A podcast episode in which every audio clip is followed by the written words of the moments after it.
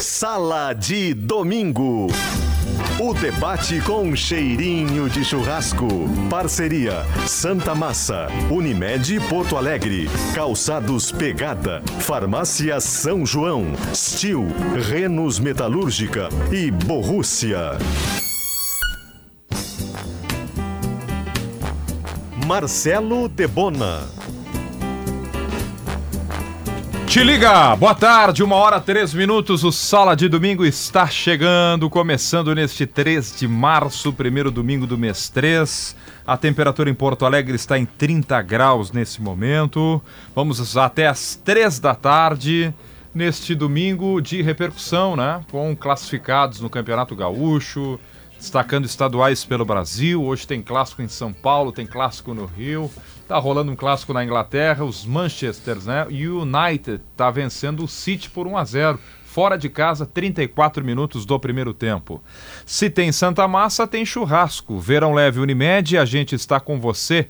Calçados Pegada Marca da Conquista. Alô Paraná! As farmácias São João estão chegando com mais de 10 lojas. São João cada vez mais perto de você.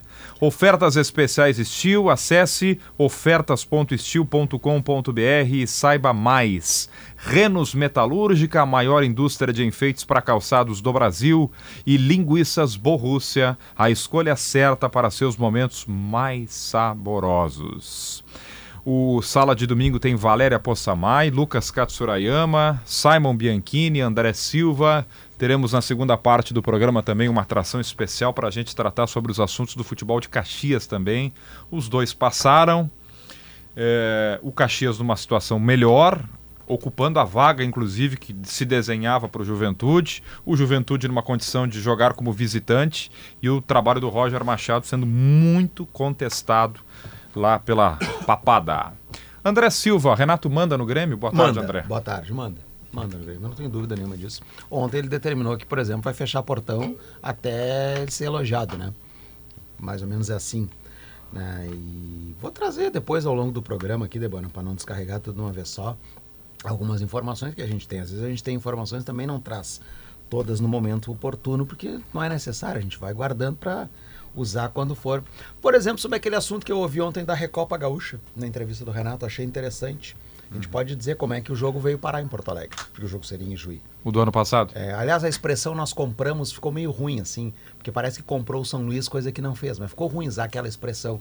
Mas houve uma negociação para trazer o jogo para Porto Alegre, porque tinha a estreia do Soares, Assim como esse ano o Grêmio tentou de novo né, trazer o jogo para Porto Alegre e a frase que foi uh, dita por um representante do Grêmio para tentar mudar o jogo pra, de Juí para Porto Alegre esse ano foi a que o Renato não quer jogar em Juí. Uhum. Pô, primeiro ele não foi, né? Sim. Ao menos ele não determinou que o clube tomasse o VO. Mas o jogo estava marcado desde sempre para Juí. Estava marcado desde sempre para Juí. Estava marcado desde sempre para Juí. O Renato já demitiu não agora, numa outra passagem anterior, o cara responsável pela logística do Grêmio, o Renato Schmidt, porque ele não gostou de um hotel marcado em Criciúma e o Grêmio se, e aí teve um, e aí por azar do Renato Schmidt, o Grêmio teve um incidente de estrada que não tem nada a ver com a logística. Nova teve, Veneza. Um, teve um acidente, né, Simon, na, na, na, na estrada e atrasou. Che... Nova Veneza. É, em né? Criciúma. Grêmio... Linda cidade, Nova tá, Veneza. E aí, e aí teve um problema coincidiu de não, o Grêmio estava se dirigindo para o estádio, teve um acidente automobilístico uhum. na estrada, coisa imprevisível. Sim. O Grêmio acabou se atrasando, chegou para o jogo, perdeu para o Criciúma, teve jogadores expulsos e tudo mais. E ali sobrou, obviamente que não sobraria para o Grêmio em campo, né? Sobrou para o cara que marcou a logística e foi demitido logo depois daquilo. Isso não é de agora, esse episódio já tem uma década mais ou menos quase. Então. Tudo bem, Valéria Possamay? Boa mas tarde. nada contra. Manda quem pode, obedece quem quer. Se o dirigente, se porque uh, eu tenho uma, uma teoria sobre dirigente rapidinho. Dirigente de futebol ele tem que ser dirigente do clube, ele não pode ser fã de jogador ou de treinador. Hum. Se ele for fã, ele não consegue mandar. É, é por aí. Tudo bem, Marcelo Debona? Sempre bem. Tudo certo. É, além, claro, da, dessa questão da coletiva do Renato, também do Antônio Brum, mas eu queria aproveitar para falar um pouco dentro de campo também, é, especialmente a estreia do, do Diego Costa. É um jogador que contribuiu muito ontem para a partida, né? Foi decisivo também, já marcou seu primeiro gol é, com a camisa do Grêmio de falta, né? Que também é algo raro no futebol brasileiro ultimamente. E o Grêmio também iniciando uma nova era do seu ataque. a partir de Diego Costa, mas também especialmente com as atuações do Pavon, né, que tem chamado a atenção, com o Gustavo Nunes nesse momento, mas também que tem a opção do Natan Fernandes. Na sequência também terá a volta do Soteudo, mas um Grêmio que se repete também quando a gente fala de aspectos def defensivos. É, um time que sofre gols, né? Fala, Lucas. Tudo bem, Debona? Boa tarde a ti, boa tarde a todos. Também quero debater bastante essa, essa vitória do Grêmio dentro de campo, mas é, a partir das declarações de ontem, algumas questões me, me apegam bastante, assim, principalmente pelo lado jornalístico, e a gente traz muito um debate às vezes sobre jornalismo declaratório. E ontem nós escutamos falas do vice-presidente de futebol do Grêmio, Antônio Brum, que não são verdades, são mentiras e que hoje nós podemos escutar aqui na voz do presidente da Federação Gaúcha de Futebol, Luciano Oxman, uma versão bastante importante. Talvez o Bruno não soubesse porque não estava presente na reunião, mas então as, as críticas dele têm que ser direcionadas ao presidente Alberto Guerra, que estava em novembro durante um conselho técnico que definiu todas as questões que ele reclamou ontem. Isso é uma ordem cronológica dos fatos, né? É de que em novembro teve uma reunião e nesta reunião, por exemplo, foi marcada a data da Recopa. É, a, a, definição... E, as quart... e, as... e a final do gauchão. É, por exemplo, a inclusão de uma fase de quartas de final, que empurra a final para mais uma semana e coloca, por coincidência, a estreia do Grêmio na Libertadores entre os jogos da final, algo reclamado. Ou, por exemplo, a utilização do VAR no clássico Grenal como uma exceção, algo debatido em novembro, um acordo entre as partes para que isso não acontecesse. Aí Grêmio e Inter tentaram criar um, um, um fato novo antes do clássico Grenal, isso também foi alvo de reclamações. Enfim, não fazem sentido. É, é, essa questão da Recopa ontem, ela ficou fora de tom completamente, sabe? É, a, a data da Recopa, o jogo da Recopa, a porque o, o, que se fala desde a semana passada e o que a gente questionou muito é, é, a ausência do Renato, independentemente do time escalado, e a gente até acho que grande parte de todos nós aqui entendeu como até acertada a decisão de um time reserva, né? Faz o parte que se do jogo. discutiu era a presença do Renato. A presença do técnico e depois o episódio das medalhas e tudo mais, né? Agora, três dias depois, justificar isso para a perda do título, eu não sei se é nem, até uma justificativa, né? Até porque o Grêmio recentemente decidiu uma Recopa Gaúcha em Vacaria também com time reserva. Aliás, fez 5 a 0 e lá, venceu bem. O técnico estava lá, era o Roger Machado à época. Simon Bianchini, boa tarde. Tudo bem, pessoal? Boa tarde. Eu não assisti o jogo do Grêmio em função de estar em Caxias, eu sou acompanhando o Inter, mas os relatos eles passam exatamente o que o Grêmio teve nos anos em que começou a sua derrocada, né? Uh, derrocada que levou a Série B. Não acho que talvez o Grêmio nesse ano vá ter time para brigar pelos principais títulos do futebol brasileiro. Acho que o Grêmio está bem longe pelo desempenho que vem apresentando. O título possível é o Gauchão, talvez por isso uh, já essa reclamação maior. Mas o Gauchão tem um franco favorito que é o Inter. Porque o Inter passa confiança jogando com o time titular, passa confiança jogando com o time reserva. O Inter pode não ser o futebol mais vistoso mas é um time que compete demais. E acho que o Inter tem uma perspectiva boa a partir do trabalho que vem sendo feito por parte do Cudê desde o ano passado. Já bateu na trave para ganhar Libertadores e nesse ano acho que o Inter tem uma boa possibilidade, não só no Gauchão, mas quem sabe beliscar uma outra Copa, uh, ou do Brasil ou a Sul-Americana. Mas, gente, eu quero também reforçar aqui né, a mudança que o Inter está fazendo no seu plantel. Uh, trouxe um levantamento no Domingo Sport Show, feito, repito aqui o crédito pro, pelo colega Tainan Nunes, né, em relação às trocas que o Inter fez no seu plantel. E daqui a pouco, Debona, se você me permitir, eu gostaria de repetir esse mano a mano claro que eu vou particular permitir. do Inter. Claro que sim, a pauta é muito boa, senhor Simon. O... Dois ou três colegas aqui falaram sobre eh, o pós-jogo do Grêmio ontem. Hoje pela manhã, André, eu também me manifestei sobre isso, porque eu considerei a entrevista ontem, do, as entrevistas do Grêmio, como desastrosas. E quero. É... E aí tem um detalhe: não adianta o clube contratar uma equipe nova para gerir a sua comunicação, Debona. Uh, porque há, há, pessoas que elas não podem ser geridas. A principal delas é o Renato. Então não adianta. A, a comunicação do Grêmio ela vai ser desastrosa sempre que o Renato resolver se manifestar. Tá se criando Porque um... ele se manifesta dia, data e hora que quer. É, tá se Não é criando o uma ideia pede. na internet, na internet de que há um conflito imprensa e Grêmio. Não existe há. isso. Há um não há, há um não há. conflito Renato versus quem o critica. Pode ser, é um Mas bom não resumo. é imprensa. É um- Porque, é, porque eu quero dizer o seguinte: é que ah, o Renato não admite ser criticado. Internamente a gente e está externamente. criticando o time do Renato que toma muito gol, que deve jogar mais. E, e é do jogo, tá tudo bem isso. Mas é, eu considerei desastrosa porque quando se cria uma ideia de não vão nos tirar o campeonato à força, e o não vão é a Na federação. mão grande. na a mão grande. Eu queria entender o que a federação fez. Eu não sou advogado da federação, eu só preciso Nem eu. entender o que, que há de errado. É na marcação da data da Recopa, um erro na arbitragem no Grenal, porque o, o Grêmio o Inter, quando eles reclamam da ausência do VAR no Grenal, eles não, eles não conseguem.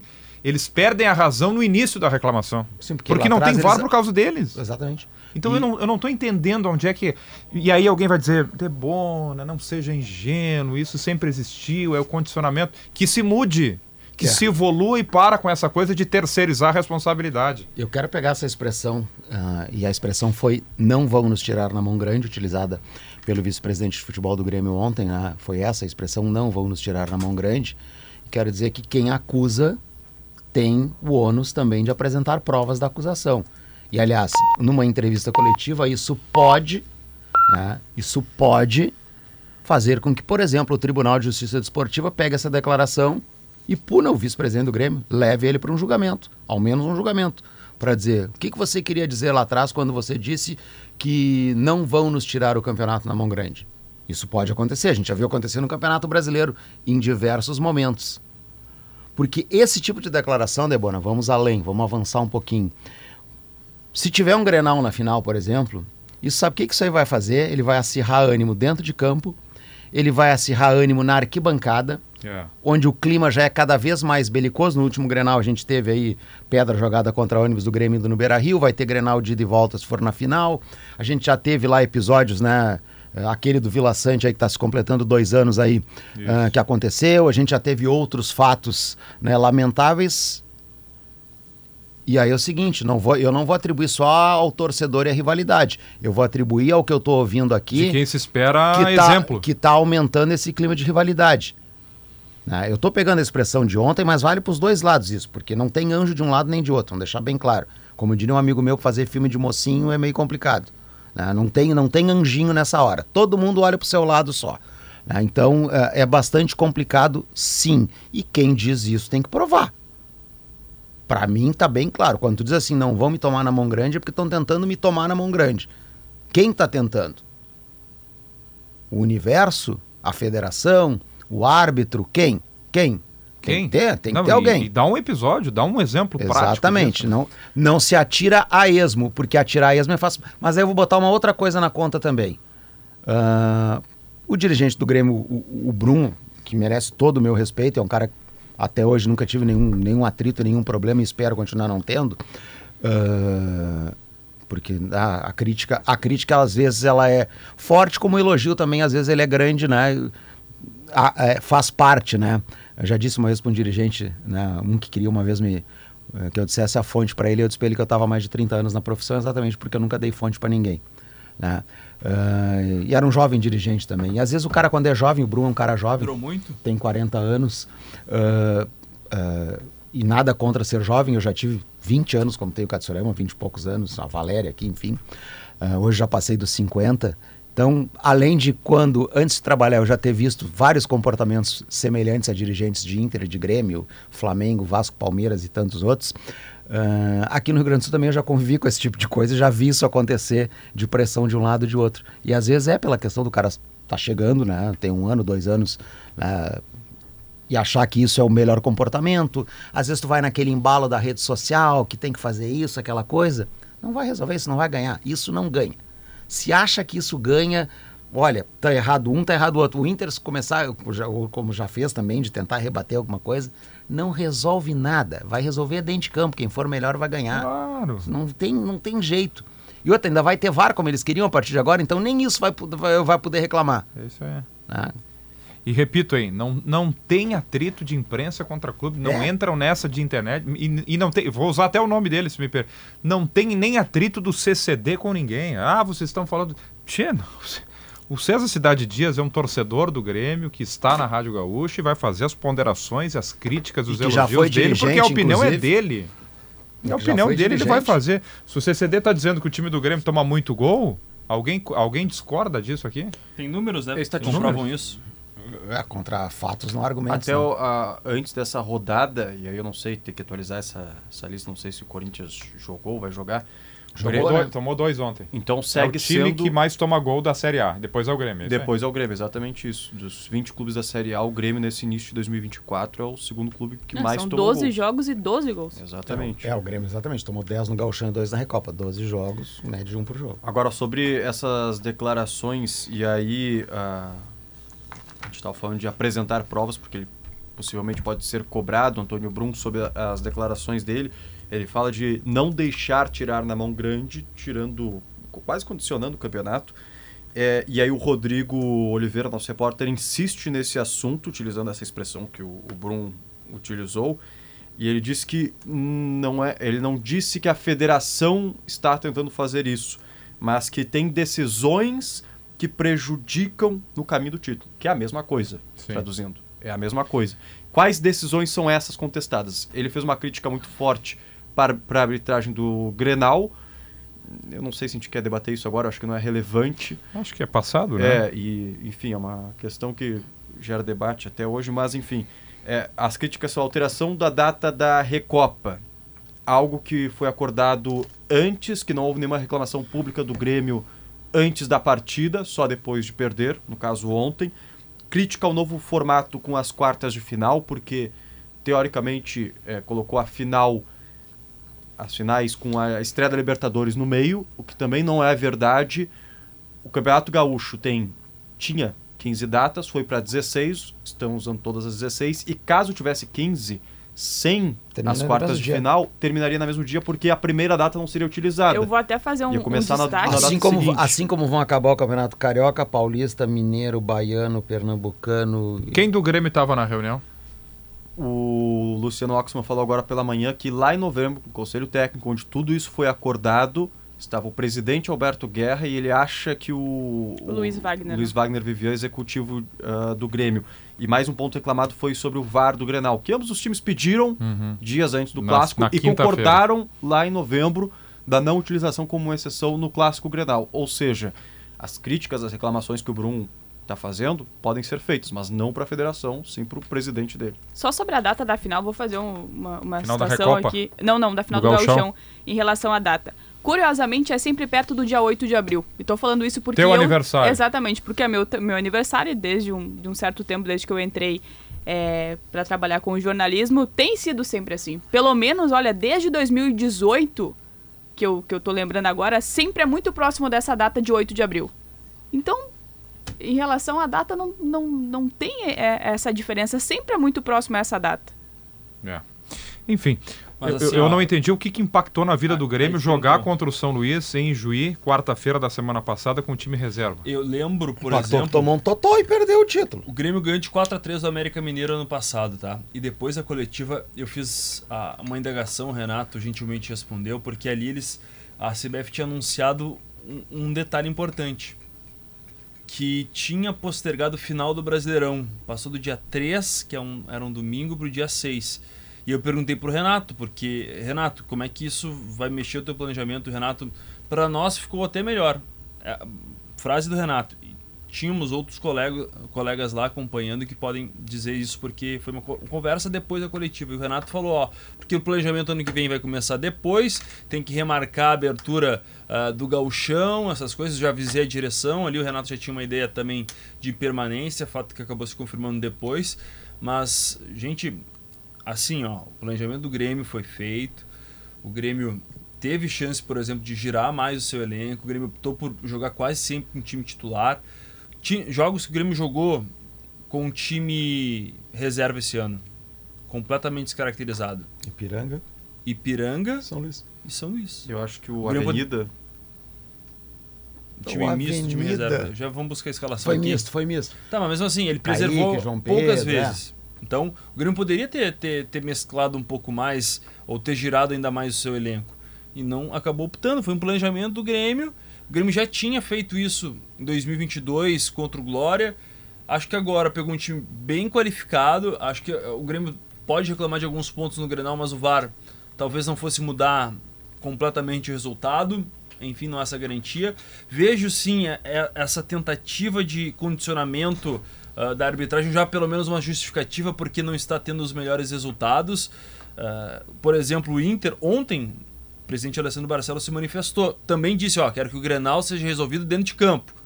Então, gente, tem muito tempo pro próximo Grenal, mas ele já foi por parte do Grêmio iniciado e colo- colocando uma pressão na federação, na arbitragem, talvez como desvio de foco. E ontem, por exemplo, a gente não falou de novo dos aspectos dentro de campo. O Grêmio vaza e vaza sempre desde o ano passado. Vazou muito tendo o Soares, que resolvia lá na frente, esse ano não tem esse ativo importante agregou qualidade nas pontas, o Grêmio conseguiu fazer bons movimentos, mas ainda é um time que precisa ter uma unidade coletiva. E o Renato não está conseguindo dar esse encaixe. Acho que ele tem capacidade para isso, mas as ideias, por exemplo, o Cristaldo, eu acho que o campo está falando, que o Renato já vinha indicando, Cristaldo não tem condições de ser titular hoje do Grêmio. Eu admiro ele tecnicamente, acho que ele é importante, mas não ajuda na recomposição. E o Grêmio precisa de jogadores com vigor físico um pouco melhor. Esse é um bom ponto, né? Pra gente falar do campo, então. É, Não rendendo o Cristaldo, é, quem é que joga nessa função, tendo em vista que o Grêmio tem Acho que a gente tem que contestar o PP também, tá? tem que contestar o PP. O Grêmio tem boas alternativas para as pontas, né? Ele vai ter seguramente no Pavão a grande figura do time. Ele tem do lado do lado esquerdo três boas opções quando o Soteudo voltar. O Gustavo, o Natan Fernandes e o Soteudo. Vai ter o centroavante que é o Diego Costa. Vai ter o Vilha Sante como titular absoluto. É um time sem armador mesmo, é um time no 4-3-3. Acho que vai ter o Queiroz aí também, né? Duqueiroz vai ser titular, André? Ah, Acho que vai, né? Bom, Tudo indica. Foi contratado para isso. não sei se foi contratado para isso, mas é Mas ele, ele era um volante, ele era um primeiro volante, às vezes, no Corinthians. Mas né? ele pode jogar como segundo. O que ele não pode jogar, o que ele não pode jogar. É, é o dublê do Raminha. É, exatamente, o dublê do Ramiro. Ah, ali vai jogar o Pavão, né? É, vai jogar como o um Pavão do atacante de lado. Ele, ele não, ele- mas, mas ele pode jogar ali como um segundo. Eu acho que Vila Sante do Queiroz é mais um. Tem um histórico que, claro que a qualidade fala, fala mais alto. Via de regra, o futebol, qualidade fala mais alto. Um abraço, Guerrinha. Tem que ter qualidade, é isso. Mas, via de regra, me ajuda aí, Simon, não é muito do perfil do Renato atuar com dois atacantes mais um centroavante. Leia-se Ramiro, Alisson, que nem fazia função de atacante. Ele, ele gosta da ideia de ter um meia fazendo o lado do campo, mas ele tem muitas opções de atacantes agora para ter ali. É, mas eu, eu, eu acho que joga, eu acho que jogam o Pavão e o, e o Soteudo mais o Diego Costa e aí Acho que vai ser isso também. Na- quando o- todos estiverem aptos. Vila Sante do Queiroz e um. Esse um que é a grande dúvida. Mas aí como diria o Renato, Será que ele não vai botar o Soteudo pelo meio, como articulador, e botar um guri? Eu acho que o time ficaria muito ofensivo. Já é um time que é, vaza o muito. Sot- é, é. Ontem, por exemplo, Soteudo não, marca, não vai marcar ninguém, Nem né? o Diego Costa, Na- o primeiro combate ali, né? é, a gente tinha, ontem, por exemplo, jogou o Natan Fernandes e o Gustavo Nunes, né? Em um determinado momento do jogo. Os dois mais, juntos. na, mais na mais Mais na parte Pavon. final, é. Isso, mais o E aí, é, o desenho era quase o Palvão e o JP Galvão, os dois na frente. E aí o Natan Fernandes pelo lado esquerdo e o Gustavo Nunes pelo lado direito. Mas aí eu não- acho que o Pavão não como Eu esse segundo que, atacante. eu diria que pro jogo, por exemplo, contra o Brasil de Pelotas no final de semana, é isso. São pontas, centroavante, um meio ofensivo como o Cristaldo. Agora, a única amostragem em 2024 contra, enfim, não, não tô desmerecendo o Juventude, mas um, um embate mais forte, que é o clássico Grenal, a utilização de quatro volantes me deixa bem receoso, achando que em jogos de Libertadores, Copa do Brasil, Brasileirão... Não, não funcionou, né? Não, eu funcionou. sei, mas eu não acredito que o Renato também vai colocar dois pontas, mais um meia que não marca tanto. Eu não acredito nessa escalação É, para os jogos eu- contra Flamengo, contra Palmeiras. Eu contra acho que o Renato vai insistir nesse esse terceiro aí, vai ser o Renato vai insistir no PP. Eu acho que ele vai tentar com o PP. De repente, quando o Carbajo tiver.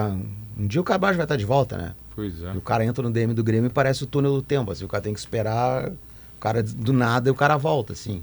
Aliás, o Grêmio tem muita coisa para explicar, é departamento médico, é Agora esse negócio que está lá na Justiça do Trabalho de assédio moral com funcionário, é, o Grêmio está complicado. O Grêmio, o Grêmio tem que saber Tá se explicar. os passos, né, André? Aham, o Grêmio tem que saber se explicar. As, as- depois as coisas acontecem, a culpa é dos outros. Tem que saber se explicar. Tá complicada a coisa. A questão do assédio é bem grande lá. É bem, bem complicado lá. Os processos que tá rolando lá, enfim. né? É, que existem dois clubes, né? O clube da Arena e o clube do CT. Um é presidido na Arena e outro é presidido no CT. E aí, bom, enfim. Só que ao mesmo tempo, né, em que o Renato ele ele vicia o sistema, né? Eu acho que o Renato ele eh, sabe de tudo isso que acontece de um lado da Freeway e do outro. O Renato ele é ele sabe o tamanho que ele tem para a E os instituição. funcionários estão apelando pro Renato, inclusive, para essa bronca aí. E nesse momento, acho que a solução, a única e a melhor solução para o Grêmio segue sendo o Renato. Porque ele sabe centralizar as coisas, chama a responsabilidade para si e é a referência no momento que se precisa de referência. Né? A gente sabe disso, não é à toa que o Renato saiu em, em 2021 e o Grêmio acabou indo para a Série B. Por mais que, que o time ti- o time do Grêmio era razoável para não cair assim. O time do Grêmio pegaria uma Sul-Americana tranquilamente. E o Renato saiu, o Grêmio acabou tendo muitos problemas de relacionamento Mas vou- interno. Mas eu vou te dizer, Simon, uma coisa, eu, eu, eu já fui mais pensar, pensar, pensar nessa mesma, perdão, nessa mesma linha de raciocínio. Eu acho que o Grêmio vai ter que cor- cortar essa, essa relação. Não, o, Renato não, o Renato não vai ser sempre a vida toda treinador.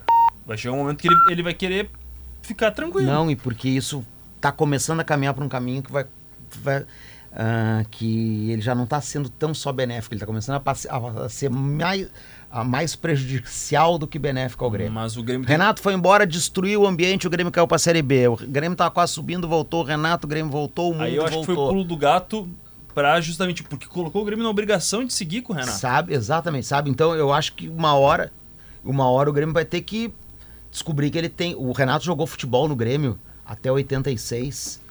É o maior jogador da história do Grêmio por tudo que ele construiu dentro de campo, gols de títulos, participações. Ele sai em 86 para ir pro Flamengo, no final de 86 e vai pro Flamengo. A gente tem quantos anos aí? Me ajudem vocês que são bom de conta. 86 por 47? agora. 38. 38? O Grêmio continua existindo 38 anos depois. E vai existir por muito tempo. Mas aí que tá.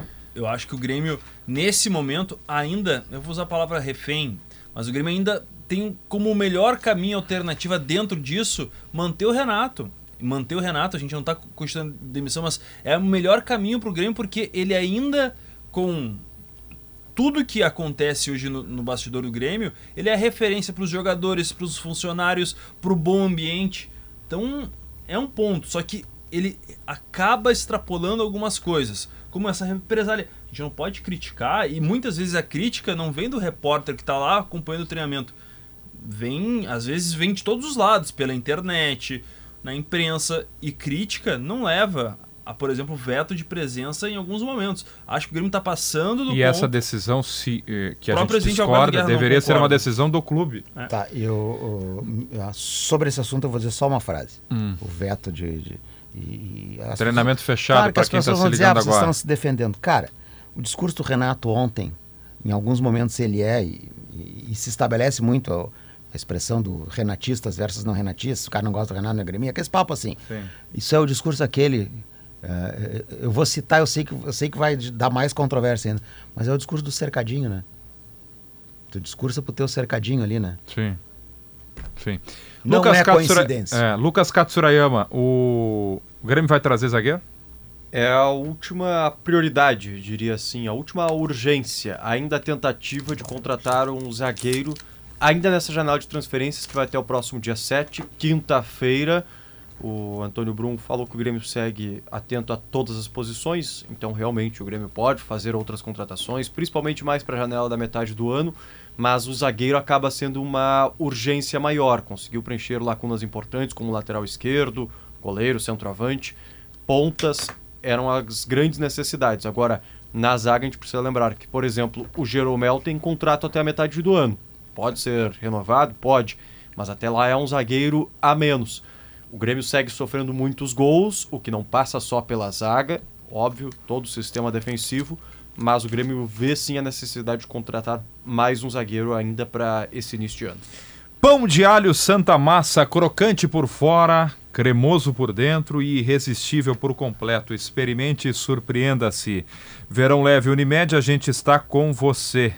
Quer deixar sua pegada no mundo com muito estilo? Então conheça a coleção da Pegada em calçados masculinos, femininos e infantis. Siga arroba Pegada Shoes no Instagram e confira. Algum risco para o Grêmio, Valéria, diante do Brasil no próximo final de semana? Jogando pelo empate na arena? Olha, é uma, é uma boa questão, Debona. É, ontem a gente viu um, um Grêmio diferente no segundo tempo, mas acho que tem essa, essa questão defensiva, especialmente, que a gente já colocou aqui. É, ontem tem ali a falha do Reinaldo, né? E, e o Reinaldo é, é, exatamente esse. É, tem esse futebol, né? Ou é 8 ou, ou 80. É o jogador que, que vai te dar o passe para fazer o gol do Pavão, como aconteceu, né? Por cima da defesa, inclusive um belo passe. Mas é um jogador que também pode falhar. É, então, acho que. E aí vai diante de um Brasil de Pelotas que tem a segunda melhor defesa dessa primeira fase. Aliás, é, é, muito bacana ver o Brasil também, né? Depois de, de, algumas questões da sua direção. Tem um elenco reformulado agora para esse campeonato gaúcho, avançando também ao mata, mas é, é um, tudo vai depender muito da postura do Grêmio. Porque ontem tem, tem o empate, aí volta do vestiário com, com uma outra forma de jogar. Parece que o Renato deu um, um chacoalhão mesmo, vou usar essa, essa expressão, mas é um time que, que precisa. aí eu acho que o meio-campo também tem esse papel da, da questão defensiva, né? De como vai montar, se o Cristaldo vai seguir no time. Porque é, é um Grêmio que, que, em tese, quando a gente olha no papel, tem mais time que o Brasil de Pelotas. Mas também vai depender muito da postura do Grêmio. 1h35, depois do intervalo, vamos falar mais sobre os oito classificados. É, tem alguém fora do lugar aqui, André? Ou ficou. Porque, assim, eh, o conceito de surpreendente, fora como do... diria o Capitão Nascimento, o conceito de estratégia fora em latim... Do, fora do lugar está o Ipiranga, né? É. Que não se classificou. Mas tem duas classificações surpreendentes, e surpreendente pressupõe acima da expectativa criada. E aí eles obtiveram a classificação por méritos. É, eu, dizer, eu falo com toda a tranquilidade o, o, do Brasil e do Guarani. O Ipiranga não está... Surpreendente com méritos. O Ipiranga não está entre os oito. A gente esperava o Ipiranga entre os oito, até brigando por estar entre os quatro. Era assim que a gente projetava no ah. Campeonato Gaúcho uh, não está por incompetência do Ipiranga. Foi sim, muito mal. Sim, sim. Uh, o Ipiranga foi muito mal. Uh, do outro lado, o Guarani, especialmente, porque vinha do acesso, acesso, E o Guarani eu tinha na conta só de quem fosse brigar para permanecer. E o Brasil, o discurso de dentro para fora, inclusive. Né? E Montamos o, o time para não cair. Da o... torcida que estava preocupado. E o Brasil das primeiras rodadas, inclusive eu falei isso aqui, acho que num domingo, o Brasil das primeiras rodadas era candidato a cair. É. O Brasil agregou um, uma outra peça, especialmente a partir do jogo contra o Caxias, que é a primeira vitória do Brasil. Isso, isso aí. E a partir dali o time tem um, tem um crescimento. Mérito do, do Fabiano Dait o Maninho, né? Isso. Mérito todo dele, evidentemente, uh, com o seu grupo de jogadores desse crescimento. Uh, eu não, eu, é que o Brasil, pela tradição, não dá para dizer que está nos oito. É, eu entendi o que tu colocou. É, ele, ele, ele, surpreendeu diante daquilo que ele, Brasil, se colocou como campeonato dele, Acho né? O Guarani foi uma surpresa. Para mim, uma grande. Ah, eu entrevistei o Tato Moreira num sábado esporte aqui antes de começar o galchão e ele disse para mim: não, nós entramos para. A nossa briga é permanecer. Porque aqui, ó, o Caxias do Juventude, a dupla Caju, está sempre presente, né? O São José é outro participante Todo ano vira e mexe, tá ali. classifica. É. E o São Luís, Nos últimos pelo fruto do trabalho que está fazendo, de eu só faria duas um, copinhas. um asterisco em relação à, posi à, posição final do Juventude. É. Eu esperava o Juventude entre os quatro. Vai ser assunto, hein? Roger Machado falar, balança, hein? Balança muito. Intervalo 1h37, já voltamos.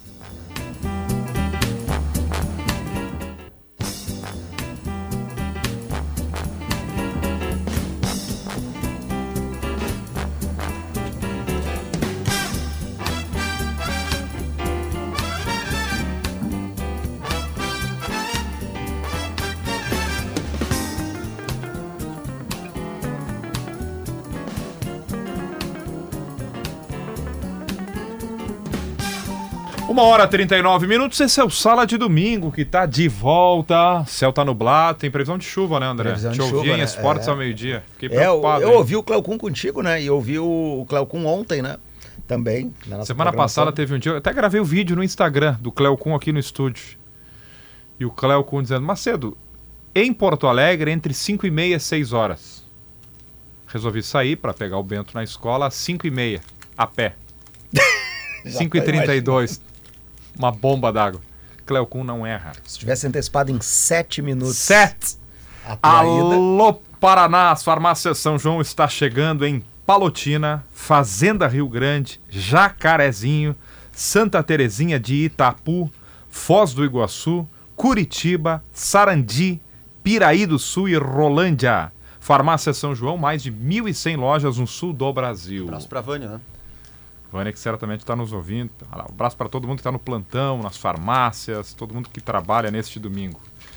É, Gostei muito do Gustavo Prado ontem lá na vitória do Inter em Caxias, Simon. Foi bem mais uma vez. Ontem jogando com um time reserva praticamente. Dois apenas- titulares Eu iniciaram. né? considero três: Vitão, Bustos e o Anthony. Ah, Jogou perfeito. todos os jogos. Tem razão. Tem gente que considera, considerou quatro titulares com Robert Renan que vem jogando bastante, mas eu, eu coloco três. Um time sem tanto entrosamento. Mas sabe um ponto que mostra que o Inter está sendo bem treinado nesse ano com o Kudê? Assim como já tinha sido no ano passado. O Inter consegue manter a bola no ataque com um time que não tem esse entrosamento. Sim. E, e assim afasta o perigo do seu gol. Aí é, é estilo do time. É, É estilo treinamento. do time. Não é talvez o futebol mais vistoso, aquele ah, que encanta, que agrada, mas é um time competitivo, um time que disputa, um time que sabe o que faz dentro de campo. Pressão para recuperar a bola. Ontem o primeiro gol foi, foi bem con- construído pelo Inter. O, o Johan chutou, a bola desviou, mas mesmo assim a jogada também foi boa, de pé em pé. O Inter sabe o que fazer, o mecanismo, a engrenagem está funcionando. E o Gustavo Prado, um garoto lançado num momento positivo, é muito mais fácil a adaptação ao time principal.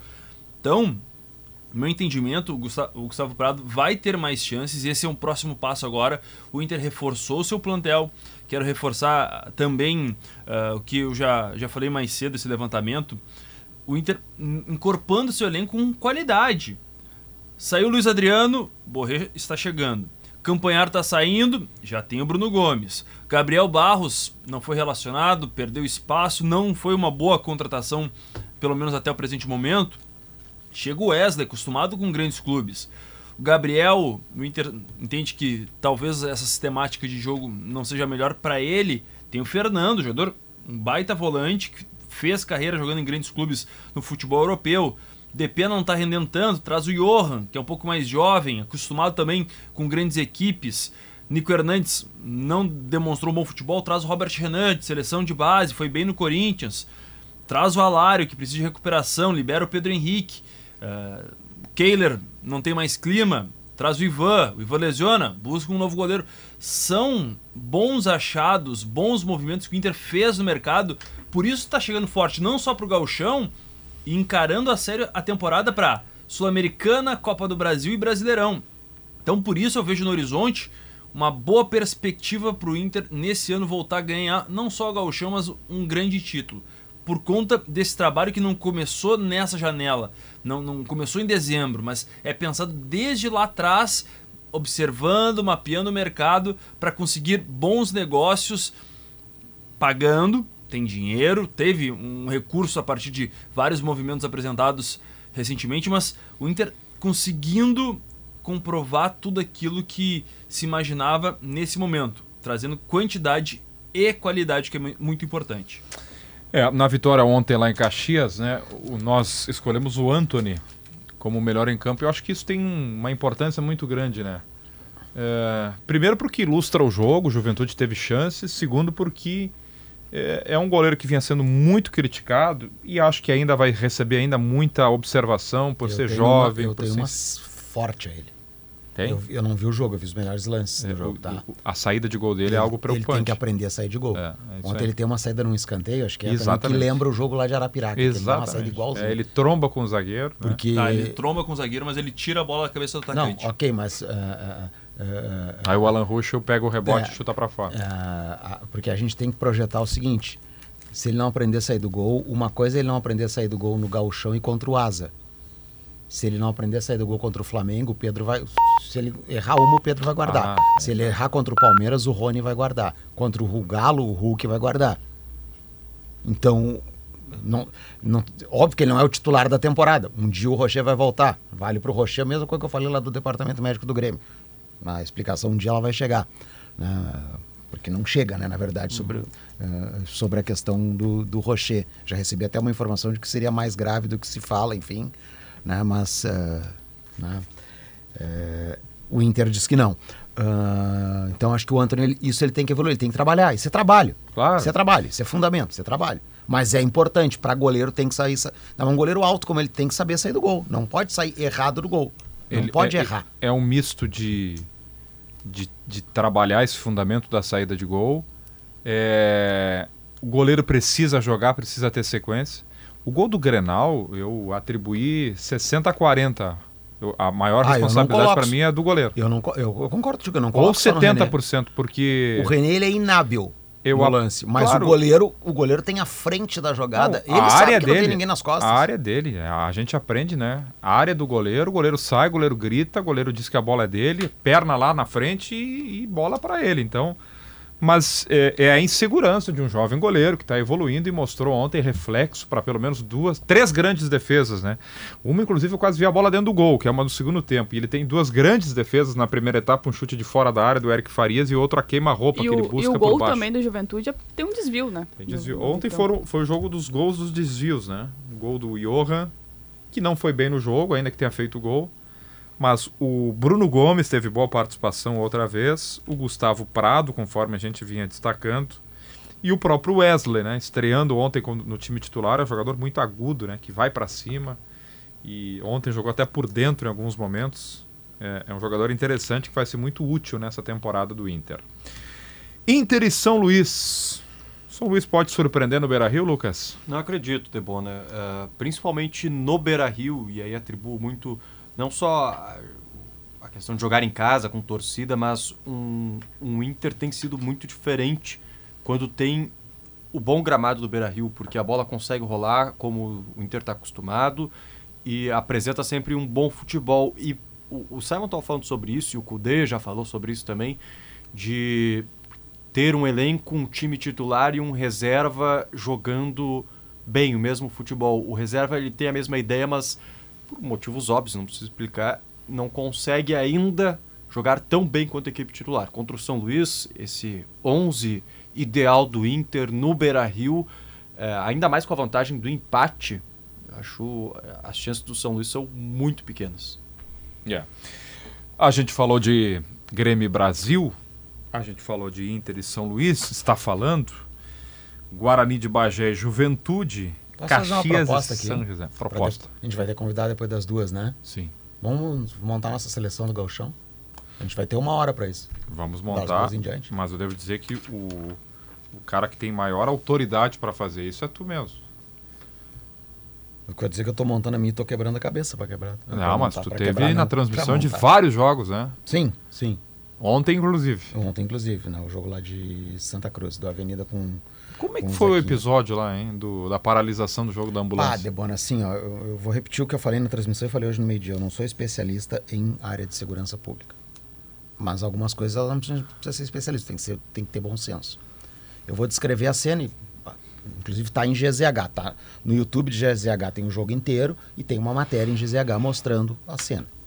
Acontece o seguinte: pênalti para o, o, o Avenida. Vai bater o centroavante Hélio Paraíba. O técnico Márcio Nunes resolve tirar o Hélio Paraíba que está com a bola nas mãos, já na marca do pênalti, e coloca o Carlos Henrique para bater. O Carlos O Henrique bate. tanque. O Carlos Henrique bate e o Ramp defende. O Fábio Ramp faz a defesa. O Hélio Paraíba sai xingando o mundo desde a hora da substituição, depois que erra o pênalti, mais ainda.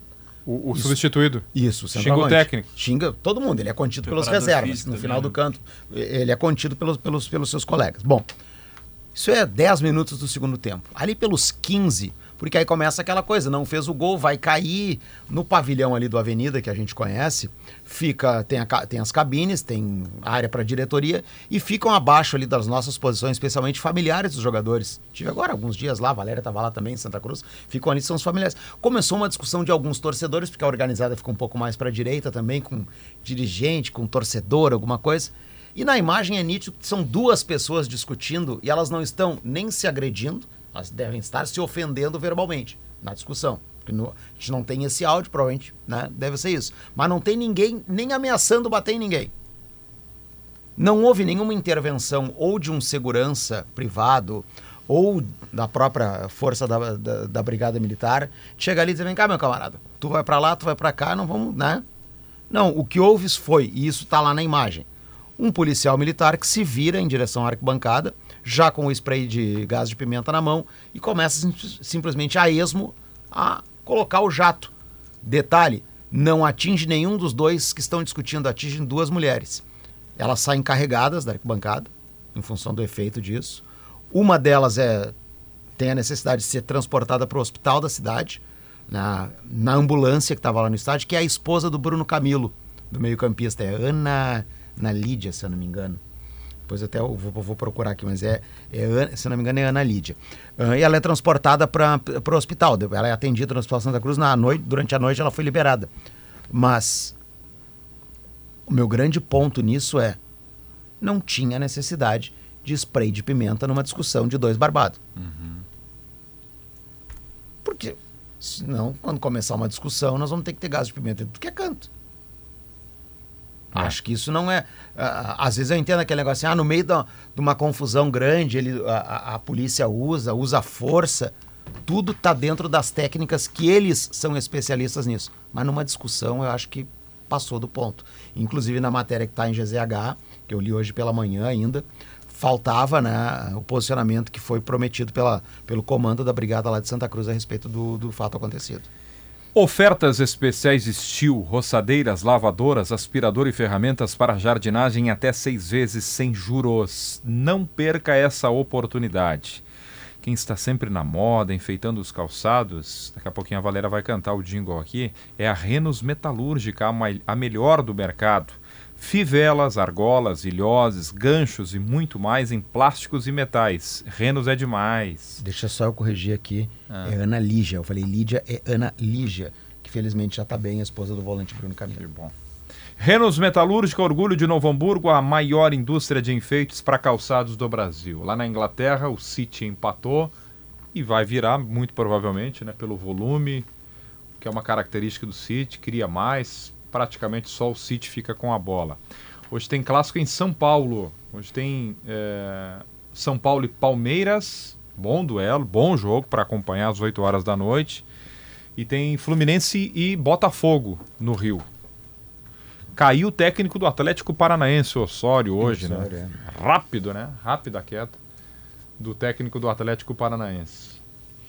Daqui a pouquinho vamos falar mais dos estaduais pelo gosta Brasil. de inventar também, né? Bah, muito, muito, muito. Não sei se eu estou esquecendo alguma questão de contexto, mas o Atlético Paranaense classifica em primeiro, acho que sem nenhuma derrota. E aí ontem perde o jogo de ida pro Londrina.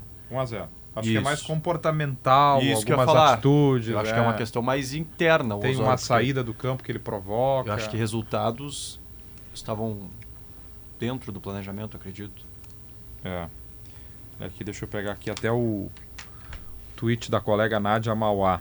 É, falta de evolução, modelo de jogo, gestão de grupo, tudo isso diz sobre é, os bastidores da queda do Osório e a busca por um substituto. Comportamento, gestão de grupo. Osório chegou a se atrasar para duas palestras. Enfim, está muito relacionado a pouco a campo Isso. e a muito mais a, a- a comportamento. Atlético Paranaense que já tem vendido os, os seus direitos do nome do estádio há tempo, agora é Liga Arena, né? Mas recentemente, acho que foi essa semana, trocou o nome ah, oficial do estádio, aquele nome ah, de personagem para Mário Celso Petralha. Tá saindo a seleção aí, André? Tá, o meu Tem pro- mais jogadores da dupla ou, mais jogadores dos times do interior? Eu não fiz a contagem. Meu grande problema aqui, eh, até posso fazer, mas eu não fiz. Eu não, eu não consegui o, O lateral. goleiro é Rodrigo Mamá. O meu problema todo é o lateral esquerdo. Eu botei o Dudu Mandai na minha. Pá, mas é que eu fiz os jogos do Mandai que ele fez gol contra, foi expulso. Por isso que eu tirei ele da minha lista. Lucas Ah, Barbosa então do. Juventude, tá? O atacante? É o Rivaldo. Não, não. Para com isso, por favor. Não, não tá. Rivaldo foi, foi Meu atacante tem o Mbappé, o meu, meu ataque tem o Mbappé da fronteira. Fez gol ontem na arena. O Wilson Júnior. Wilson! O Rivaldo foi melhor jogador de uma Copa do Mundo junto com, com o Ronaldo, melhor do mundo em uma ocasião. Lucas Barbosa foi reserva ontem. Não, mas não, não há comparação dos dois. Ah, né? mas Já para, sei, eu, não, eu não vou dar uma de China isso. Balbino no meu time. A, com- a comparação é física do Rivaldo do Ah, Palmeiras, sei, magrinho, quando faz, surgiu. não eu vou dar uma de isso. China Balbino no meu time. Não vai ter um lateral esquerdo, porque no time dele não tem também. Mas tem um cara que às vezes joga por ali. Ah. E é isso que eu vou fazer na minha seleção. Antecipa o goleiro, hein? O goleiro você já acertou. Eu tinha dúvidas entre ele, o Gabriel. Rodrigo Mamá, o Gabriel do Brasil, né, que fez um, um belo campeonato também. Mas o Rodrigo pegou três pênaltis. O cara que pega três pênaltis passou a classificação por ele, né? Então tá na, tá na minha lista. Daqui a pouquinho fa- falaremos sobre a seleção da primeira fase do Gauchão, que está sendo liderada aqui pelo André Silva. A família Borrússia se orgulha de oferecer uma experiência única na sua mesa. Nosso compromisso com a qualidade é uma tradição que se renova em cada produto suíno. Há mais de 30 anos, o salsichão preferido dos gaúchos. Hoje vai ter lá em casa, inclusive. Linguiças Borrússia. Escolha certa para seus momentos mais saborosos. Borrússia, feito pela nossa gente. 1h56.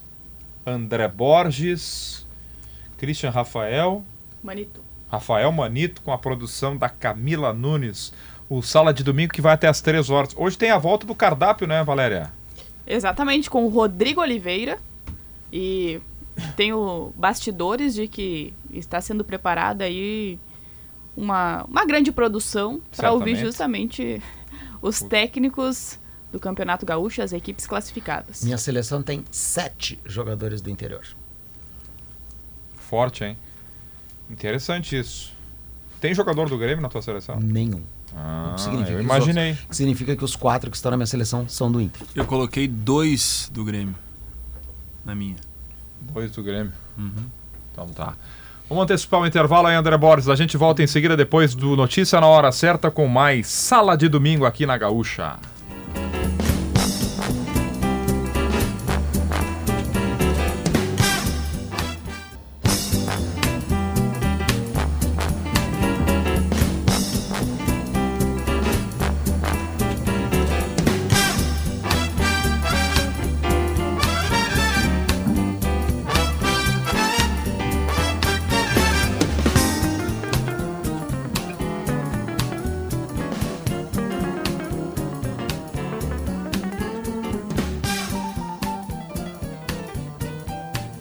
Duas e três, de volta com Sala de Domingo. Vamos até às três da tarde. Agradecendo a todos pela audiência, pela companhia, desejando um ótimo domingo. Temperatura em Porto Alegre com céu nublado caiu um pouquinho, 29 graus, está ventando um pouco, há um indicativo forte de chuva. Aliás, chuva prevista para 16 horas, para daqui duas horas. O goleiro é Rodrigo Mamar, um bom lateral direito para a seleção do Gauchão, Katsurayama. Fabrício Bustos. Bustos do Inter, né? Vamos para a zaga. Quem é que pode formar essa zaga aí, Valéria? Ahn, Ricardo Talheimer? Talroy. É, ah, ele entra ele fácil mesmo. na minha seleção também. E aí, André? A, a minha dupla de zaga é Mikael e Vitão, mas o Talha- reconheço que o Talheimer jogou muito. Achei um zagueiro muito técnico, assim, né? Simon. Coloquei na lateral direita o João Lucas, do Juventude, e na zaga Vitão e Zé Marcos, também do Juventude. Zé Marcos. É, acho que eu vou de Vitão e Talheimer. Ricardo Talheimer, o capitão do São Luís. É, não fica. Não é diferente formar uma seleção de gauchão como é a realidade no futebol brasileiro. Definir o lateral esquerdo. É difícil, né? É difícil? Os dois principais clubes do estado não tem um lateral esquerdo São afirmado. os mais criticados, né? E aí vai de quem, André? Lembra que eu falei no blog André, que eu não tinha botado lateral, né? Ah. Eu botei um cara que joga em várias funções no São José, inclusive na lateral esquerda por vezes. Eu botei o Nonato, que é o cara que se caracterizou por bater muitos arremessos em direção Sim. à marca do pênalti, enfim, que é uma jogada, uma arma do São José. Eu coloquei o Nonato por isso, né? Porque ele é um cara múltiplo e que pode jogar por ali. Porque, sinceramente, nenhum lateral esquerdo dos jogos que eu vi me agradou. Dudu Mandai, Valéria? Simon fez a citação, vou deixar ele na minha seleção. Tá, é difícil a lateral. Eu, eu gostei do Márcio Duarte do São Bom Luís. lateral. Márcio Duarte. Quem é que abre esse meio campo aí, Simon? Coloquei Vila Sante e o Arangues, como dupla de volantes. Bruno Henrique do Inter pode aparecer aí, Lucas? Pode, mas eu prefiro essa dupla que o Simon escolheu. Arangues e Vilhaçante. Eu tirei de última hora. Foi a última mudança no meu time, o Bruno Henrique. Bruno que Henrique. começou muito bem o campeonato mesmo. É, 2024 dele bem melhor que 2023. Tu sabe que eu tenho um prazer em acompanhar os camisas 8 jogando, né? E, e- mas eu não. Gabriel Davis do São Luís. Eu, é, eu botei nessa função Emerson Martins do Caxias, já tem mais de um gol no campeonato. Tá Boa. toda hora na área, é muito bom jogador. E o óbvio que o meu outro volante é o Arangues. Jogou demais até agora no gol. Jogou, jogou. Acho que o Arangues abre o meio campo. O 10 a gente não vai eleger aqui, né? Alan Patrick? Tá. Eu vou de Wanderson e Michel na frente. Valéria. Tá, mas nós botamos três no meio, É. não três É. na frente, então. Ah, falta um na Três, frente, é. né? Eu vou. Um dos meus aqui dos atacantes pra mim é o Gustavo Nunes, do Grêmio. Vou deixar Boa. o nome Gustavo. dele aqui. Quem mais? Gustavo, quem mais? Eu vou com o Wanderson contigo. Ah, o Wanderson. ah, Melhor aí, jogador Simon? do Inter até agora. Posso passar meu ataque completo? Tu me autoriza? Diga. Gustavo Nunes, Ener Valência e Wanderson. Valência. Sim. André. O meu ataque não tem ninguém da dupla. O Forte. meu ataque tem dois do Guarani, o artilheiro do campeonato, Michel. Michel. É um critério que eu uso sempre. Qualquer seleção, o artilheiro do campeonato tá. O Wilson Júnior, que pra mim é o cara que desequilibra no ataque do Guarani e também passa por ele a classificação. E o René, vice-artilheiro. Já falei muito dele aqui, falei nas transmissões, vou falar de novo. Tem 20 anos, jogador do São José. Olhem esse jogador, ele tem muito futuro. É um jogador alto, é um jogador de boa técnica, faz, bate bem, faz, já fez gol de pé direito, pé esquerdo, cabeceia bem. Olhem o René, 20 aninhos, tá lá no São José. Tá ali no Pastareia, ali no São José. O que nos chama a atenção, Rafael Rinaldi, colega da Gaúcha Serra do Pioneiro, é que não tem nessa seleção que a gente acabou de fazer e queremos também a tua contribuição, Rinaldi. Nenhum jogador do Juventude. Time de Série A, que começou bem o campeonato. Teve uma mudança ali no comando técnico, né? A saída do Carpini, a chegada do Roger, mas ainda assim começa bem o Campeonato Gaúcho. E não passa entre os quatro primeiros e aparentemente a gente fez essa brincadeira aqui muito rápida, né? Cada um colocando um jogador aqui em uma função ou outra. Não tem ninguém do Juventude. Como é que se explica isso, hein, Rinaldi? Boa tarde. Boa tarde, Debona. Boa tarde a todos. Um prazer estar com vocês aqui no Sala de Domingo, falando diretamente de Caxias, Debona. Agora chove aqui na Serra Gaúcha, temperatura de 28 graus, e de fato isso chama a atenção.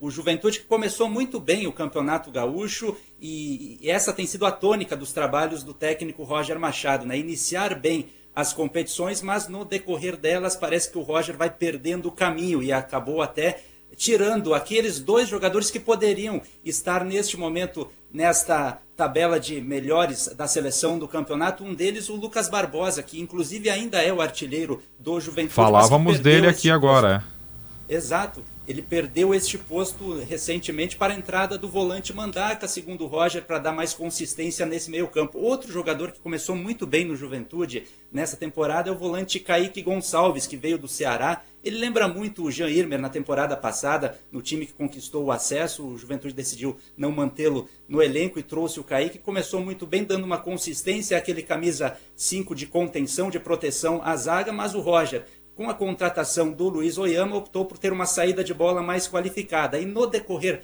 desta competição do Gauchão, Juventude foi perdendo o caminho e aquela equipe que esteve uh, no G4 na maior parte da tabela de classificação perdeu o rumo e agora o trabalho do Roger passa a ser contestado e muito fortemente. Pois é. O, a continuidade do trabalho do Roger depende da classificação eh, no final de semana em Bagé, Rinaldi?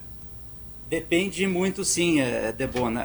Apesar do diretor executivo Júlio Rondinelli ontem, após a derrota para o Inter, ter garantido a permanência do Roger Machado para a sequência da temporada, nos bastidores, o Juventude já sabe que esse jogo em Bagé vai ser determinante, porque o Juventude fez um enfrentamento, por exemplo, ontem contra uma equipe mista de Série A, o que, o que dirá quando vai enfrentar outros clubes nessa competição. A avaliação do elenco já está sendo feita e do trabalho do Roger também. Então, é um jogo da vida para o Roger, que ontem, na, na entrevista pós-jogo, pediu para que a imprensa e a torcida não analise apenas os resultados, e sim também o desempenho dentro de campo. Mas o que acontece é que o Juventude, que classificou, é verdade, na Copa do Brasil no meio de semana, teve uma atuação bem abaixo do esperado contra o modesto Iguatu no Ceará. Contra o Brasil de Pelotas, o time praticamente não criou situações de gol e perdeu o jogo ontem. É claro que o Anthony foi o melhor jogador, talvez, da partida. O Juventude foi para cima no segundo tempo, mas também de uma forma não muito organizada. Então,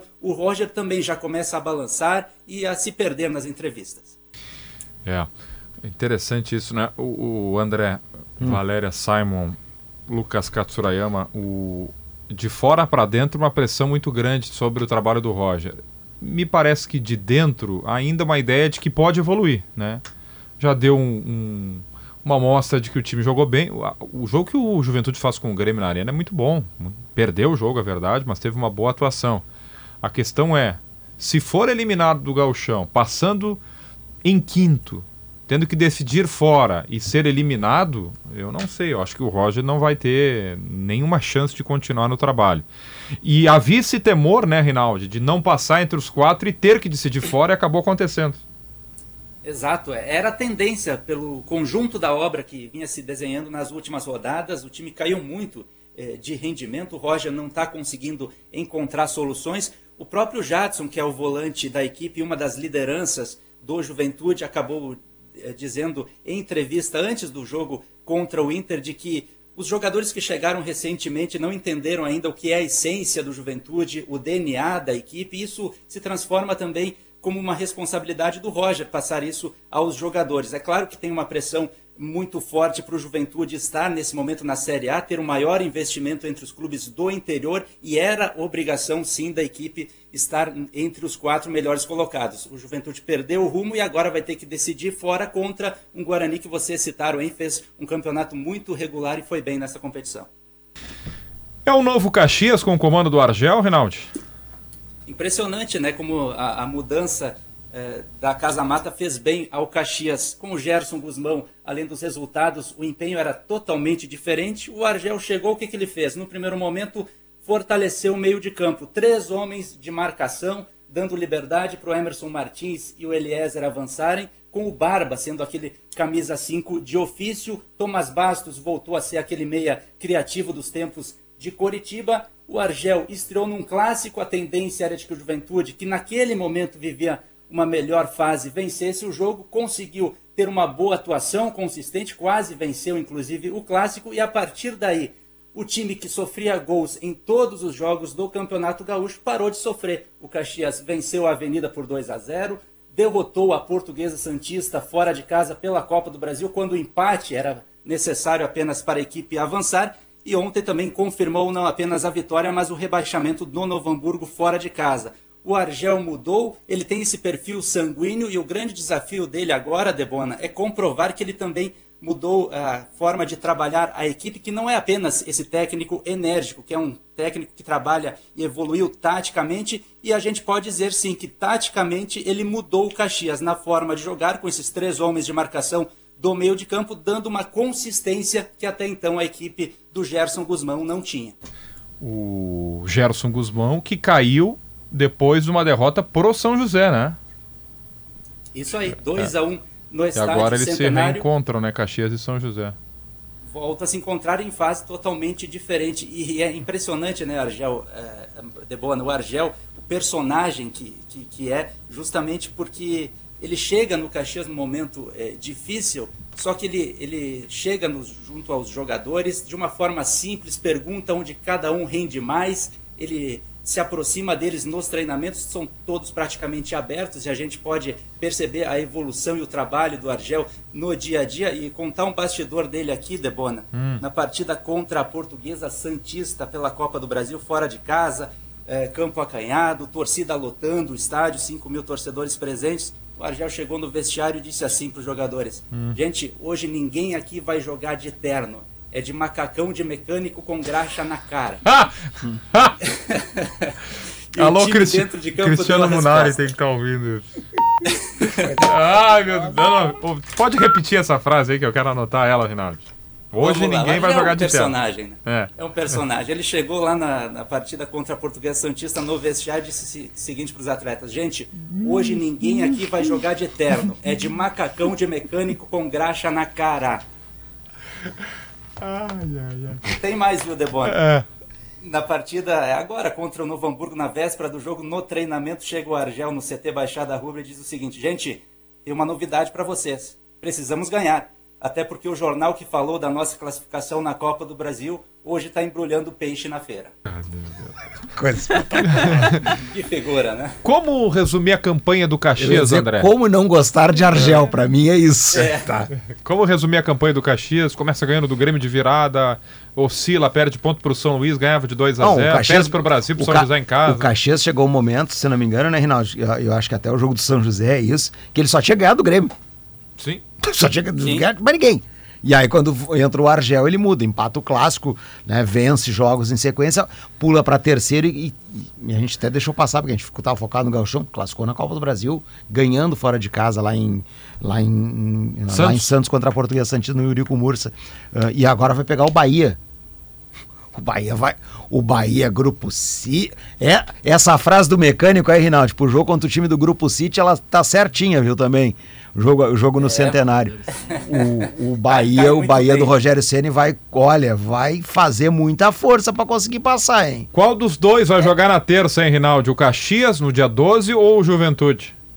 Esse embrólio, até a gente estava ouvindo o presidente da Federação Gaúcha, o Luciano Oxmo, mais cedo aqui eh, na rádio mesmo, e conversando com os dirigentes, tanto de Caxias como de Juventude, a tendência é de que o jogo do Juventude seja alterado. Ele está inicialmente marcado para as 8 horas da noite da próxima terça, dia 12, no Alfredo Jaconi, contra o Paysandu. O Caxias, pela tabela, joga também na terça, às 9h30, contra o Bahia. Então a tendência do momento é que o Juventude seja transferido esse jogo para uma outra data e até a possibilidade do Caxias jogar sábado no Campeonato Gaúcho contra o São José para ter o jogo contra o Bahia na terça-feira, dia 12. Essa é a tendência do momento, Debona, que o jogo do Juventude, até pela questão da TV também, né, o jogo do Caxias tem, está na grade do Sport TV, seja mantido para terça-feira. É, contextualizando, né? é, o, a CBF marcou o jogo do Caxias contra o Bahia e do Juventude contra o Paysandu para a mesma data na mesma cidade, né? Para terça-feira, dia 12. É impossível que isso ocorra.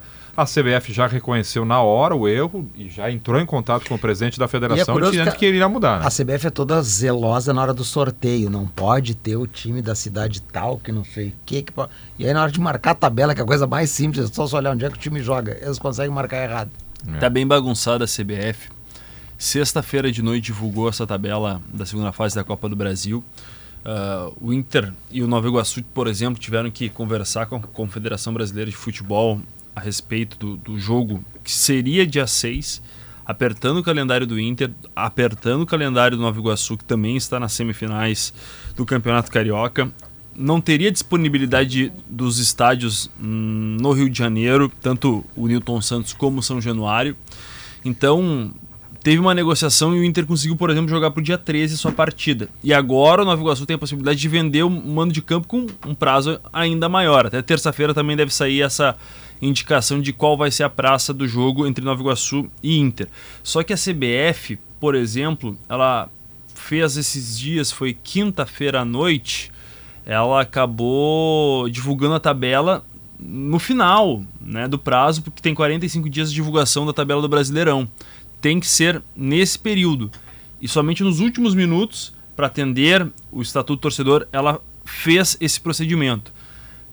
Tem uma reclamação dos clubes também em relação à logística, que a CBF ela é obrigada a mandar para as delegações as passagens, acaba ah, emitindo somente com um tempo muito curto, os clubes têm dificuldade nisso, então essa parte de organização de tabelas, essa parte de organização de logística por parte da nossa entidade que cuida do futebol, tá bem bagunçada. A CBF que tanto defendeu a profissionalização está pecando demais nesses quesitos e os clubes ficam, por exemplo, o Inter sexta tá viajando para Caxias, não sabia se ia jogar na quarta de novo, isso tem interferência, muda completamente o pensamento, a preparação da comissão técnica. Então mostra que a CBF tem é, é tão fácil planejar o calendário, tão fácil tomar essas ações, a CBF não tem essa atenção toda. Ô, Rinaldi, alguém entra numa seleção do tu aí que a gente deixou fora? Algum destaque que tenha chamado a tua atenção na primeira fase? Olha, eu praticamente fecho com a seleção de vocês. O Rodrigo Mamá foi o melhor goleiro, inclusive ele já tem um acerto com o Veranópolis para a disputa da divisão de acesso, né? Tem essa questão também. Eu colocaria o João Lucas do Juventude na lateral direita pelo começo promissor dele na equipe. A melhor fase do Juventude foi em jogadas pelo lado com este jogador, Vitão e Bruno Reis na zaga, porque o Bruno Reis, por parte do Brasil de Pelotas, também surpreendeu, né? Tem uma das melhores defesas e o time eh, também conseguiu essa classificação. Márcio Duarte na lateral esquerda. Colocaria o Emerson Martins eh, no meio de campo do Caxias. O André até citou ele, jogador de 33 anos que o Caxias achou lá no futebol do Espírito Santo. E não tem como não colocar no ataque o Wilson Júnior, esse jogador que também já tem um acerto com o Inter de Santa Maria para o segundo semestre. Tu falava a tua seleção aqui, o André só fazia assim, ó, concordando com a cabeça aqui, Rinaldi. Então tá bem, né? Agora eu. Agora eu Ganhou domingo. aposentado. Muito bom, Rinaldi. Mais pra festa da uva agora? É, tá acabando, né? 16 dias de festa da uva, público surpreendente, né? Todos os dias praticamente lotados, com várias atrações. Foi um bom período aqui também para o turismo de Caxias do Sul. O tempo ajudou também, então foi uma fase muito importante aqui da, da, da cidade que trouxe muitos turistas para que conhecessem um pouco mais da cultura de Caxias do Sul. É, hotéis lotados, né? Pude ver isso no final de semana. Tá chovendo aí, é isso? Uma chuva fina neste momento começou por volta da uma e meia da tarde, estava muito abafado, viu, Debona? Agora a temperatura de 28 graus em Caxias do Sul, chuva fraca. Rafael Rinaldi, Gaúcha Serra Pioneiro, muito obrigado por participar aqui do Sala. Bom domingo. Obrigado, Rafael. Valeu, gente. Um abraço a todos, sempre à disposição dos amigos. Valeu. Rinaldi, batendo um papo falando sobre a dupla Caju. Juventude pressionado vai a Bagé. O Caxias embalado agora com o comando do Argel recebe o São José, quartas de final do Campeonato Gaúcho. É, Sabe que- Roupa de mecânico com a cara engraxada. Baita, baita frase. É, nessa semana, até na última semana, nós ouvimos o Argel, o Lucianinho conversou com ele no show dos esportes, e era um Argel que não, não, não veio com frases tão impactantes, mas no final foi de que jogador é como cavalo, cavalo de corrida. né? Foi uma das pouquíssimas frases do, do Argel. Mas até em relação ao, ao Bahia, né, que vai ser adversário do Caxias na Copa do Brasil, ontem, né, essa, pra, pra fechar o assunto da coletiva do Renato, nós tivemos uma citação também, né? A Tassiano, aquela foto polêmica envolvendo Diogo Barbosa, Douglas Costa e também o Thiago Santos. Eu- Encerrou, encerrou a coletiva falando sobre isso. Que- eu não- o que, que ele falou? É, ah, que foram campeões no Fluminense, ninguém ia falar que eles tinham sido campeões do Fluminense, que o Tassiano tá jogando muito no Bahia. Eu diria o seguinte, Renato, pega o Thiago Santos, o Diogo Barbosa, o Douglas Costa, o Tassiano, e pergunta pro torcedor do Grêmio se ele quer os quatro de volta. Eu acho que o Tassiano, o torcedor gostaria, eu acho. Pergunta se o torcedor quer de volta. Acho que o Tassiano foi meio pergunta injustiçado. é essa. E o Renato é responsável por isso, porque usou o Tassiano em todos os lugares do campo e nunca deu uma sequência para É, o ele. Rogério Senna botou numa função só. É, ah, o Tassiano é 5, o Tassiano é 8, o Tassiano é 10. O Tassiano era meio. no- eh, Foi de 10 naquela Copa do Brasil, né? Lateral O Grêmio- direito. Lateral direito, pô. Acho que era um jogador útil. A gente fala que o Grêmio precisa mais vitalidade no meio-campo. Tá aí o cara. É, Seria e o Thiago. Santos, ele até, ele até foi bem agora. Teve uma partida do, do Fluminense, mas é, da Recopa Sul-Americana, mas no jogo de ida, quase que o Thiago Santos fez um gol contra. Ele vai recuar uma bola e o goleiro do Fluminense, o Fábio, tira em cima da linha. Tem uma entrevista muito interessante do Fernando Diniz, que é bom de todo mundo ver essa entrevista. E aí depois, concorde ou não, pode ter o argumento, mas peraí, jogador ganha muito dinheiro, mas ele fala sobre o quanto o jogador é cobrado, né, para dar resultado na quarta e domingo, quanto ele é exposto, quanto a gente, faço minha culpa também, a gente tem pouca paciência, né? O jogador vai mal na quarta e a gente já, já, já vem com uma crítica pesada. Enfim, acho que é uma boa análise de um psicólogo falando acima de tudo, né? Que é a, a, a formação do Fernando Diniz. Thiago Santos como zagueiro, né? Também Como zagueiro, em relação à é. posição. O Fluminense que jogou muita bola na quarta-feira venceu, né? O, a LDU por 2 a 0 2x0, dois gols do Arias. Dois gols do Arias. E muitos personagens nessa vitória do Fluminense, né? O Felipe Melo é um grande vencedor no futebol, né, A gente, A assim, gente ó, fala muito do Felipe Melo, pode não comportamento, gostar do mas ele comportamento campo, ele do ganha Felipe onde ele vai. né? Melo, que é o cara que dá entrevista que diz que vai bater em todo mundo, que xinga todo. Pode... Mas o Felipe Melo tem uma coisa que qualquer elenco de futebol precisa: Ele é DNA vencedor. Ganhou tudo no Ele Palmeiras e é agora ganhador. ganhou no Fluminense. Não, dá pra, dá pra perceber muito claramente o quanto que ele ajuda em mobilização, Sim, em ajuda mais jovem, é. Para um técnico ter um jogador desses deve facilitar bastante o trabalho ah, de motivação, principalmente. Premier League, o United saiu na frente, mas o jogo tá 3 a 1 pro City, hein, de virada. Vai terminar o jogo, entramos entrando agora no último minuto. O árbitro deu 8 minutos de acréscimo. City 3, eh, Manchester United 1. 2 e 25 intervalo. Já voltamos com mais Sala de Domingo aqui na Gaúcha.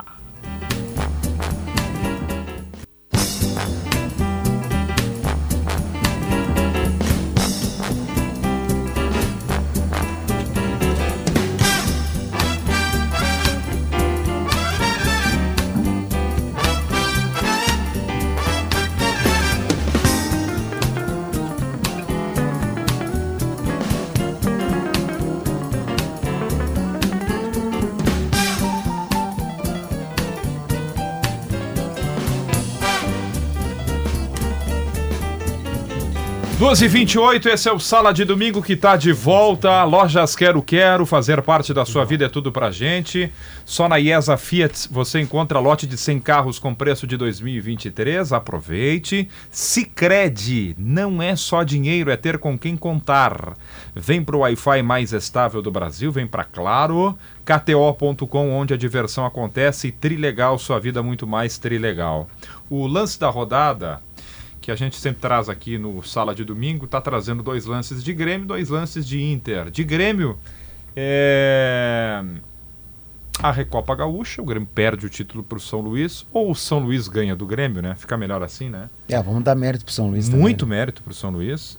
Ou a estreia de Diego Costa, Lucas Katsurayama. Eu vou com a Recopa Gaúcha. Eu- o Grêmio poderia perder esse jogo, só que o- as polêmicas no entorno deixaram muito forte esse fato, né? A, a não viagem do Renato, a permanência aqui em Porto Alegre e principalmente não receber as medalhas, esse, esse fato da semana foi muito marcante. André Silva. Eu vou votar na estreia do Diego Costa, porque é lance, ah, digamos assim, para votar em lance de Grêmio. Mas a questão da Recopa, para mim, tu- como, como tu disseste anteriormente, Debona, de dar o mérito ao São Luís, porque o São Luís foi quem quis jogar a Recopa. Então por isso eu voto no Diego Costa. Valéria. Vou voltar no Diego Costa. Simon. Diego Costa. Diego Costa, lance da rodada de Grêmio. Inter, a classificação na Copa do Brasil ou a boa atuação de On- Anthony contra o Juventude? Valéria, Atuação de Anthony. Simon, Anthony, porque ele vai tendo uma sequência e cada jogo vai pegando um pouco mais de casca, coisa que não aconteceu com Kehler e Daniel. Fiz o levantamento, enviei para publicação logo na sequência, espero que, que saia lá em GZH, porque ele já tem mais jogos mais jogos. que seus Não, antecessores. bateu aqui um pouquinho. Tá tudo bem. Deixar o copo quase cair no chão. Bom, Mas não caiu. é. Ele tem mais jogos e foi interessante nessa boa atuação do, do Anthony ontem. Eu voto no, na classificação da Copa do Brasil, porque o Inter espan- espantou fantasmas muito grandes. É, quase caiu, mas não caiu, que o né? Michael ia estar no nosso lance da rodada. Personagem, né? Ah, o Michael Jackson. é, Entrou no Domingo Sport Show, né? Tô no Sport Show. É. Entrevista espetacular de Rodrigo Oliveira. Eu vou- Michael, por gentileza. Por gentileza. É, eu vou com classificação na Copa do Brasil no mesmo argumento do André Silva. E, e detalhe, o jogo lá, ah, lá em Arapiraca, poderia ter sido mais tenso pro Inter, porque o Asa começou pressionando. E, e o Inter achou, achou o gol num cruzamento, o Alário foi oportunista, dando boa resposta. E mesmo assim o Asa continuou pressionando. Foram duas, três chances reais que o Asa criou. O jogo poderia ser ainda mais complicado pro Inter. Só que Marca o Inter um gol, soube, né? soube administrar o jogo. Marca um gol impedido, de fato, mas marca um gol. É, e, e acho que agora, essa próxima fase, pela campanha, e acho que o Debona registrou, ninguém tra- está transformando o Nova Iguaçu num novo Real Madrid, num É o Barcelona. melhor Nova Iguaçu de todos os tempos? Mas eu acho que realmente, até por não ter o fator do empate, esse jogo e acho que o Inter considera ele uh, um nível de, uh, de, de, dificuldade superior. Pelo rendimento, é um time que está acostumado a enfrentar grandes equipes, vem demonstrando pelos relatos de quem acompanha o futebol carioca, pelo menos o estadual, que sabe jogar contra grandes equipes, está demonstrando um futebol um pouco diferente. Então acho que realmente vai ser um bom teste mas também, até por conta desse fantasma que a gente mencionou, de, de, de outros confrontos, acho que é um jogo que o Inter, tendo Borré à disposição, Fernando e outros reforços, acho que vai ser para a gente poder testar de novo como é que vai ser o Inter com essa nova cara, que vai mexer de novo na estrutura do time com jogadores novos. Aliás, por falar em Nova Iguaçu, Andrezinho não o André Silva. Andrezinho, ex-jogador do Inter, do Flamengo. Mas eu tenho uma história muito boa com o Andrezinho. Será atração, ele é coordenador técnico lá no Nova Iguaçu, né? Vai ser atração no cardápio de domingo com o Rodrigo Oliveira. Eu era. E dá para contar essa história? Claro. Uh, tem várias uh, entrevistando o Andrezinho. Primeiro que a gente brincava, chamava ele de xará, ele chamava de xará por motivos óbvios, né? Uh, e tem uma que envolve um personagem que.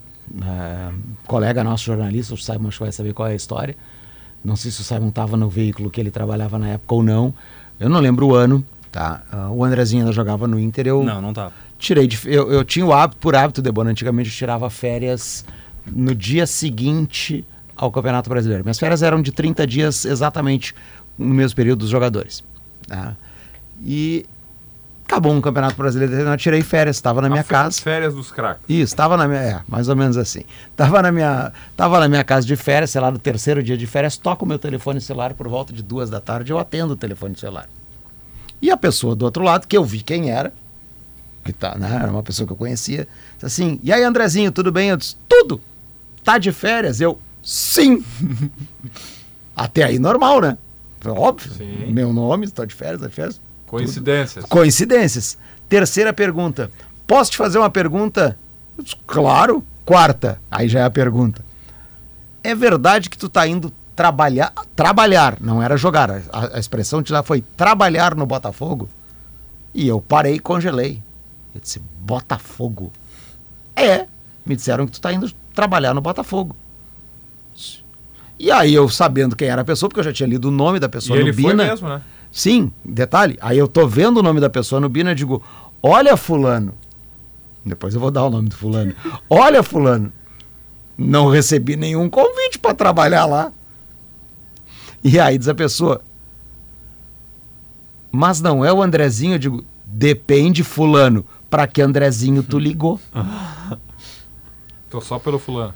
E aí o Fulano. Ah, não é o Andrezinho do Inter. E eu disse, não, né, fulano? O fulano é nosso colega, o jornalista Fabiano Brasil. Na época trabalhava na Rádio Bandeirantes e ele me ligou. Ele confundiu o meu, ele tinha, devia ter os dois como Andrezinho no telefone. É. O primeiro que apareceu para ele, ele ligou. Coincidentemente, ele ligou para mim e me entrevistou por cinco minutos. Para sorte dele, fora do ar, né? Não estava no ar, felizmente né, fora do ar, me entrevistou para para ver se eu ia jogar no, no...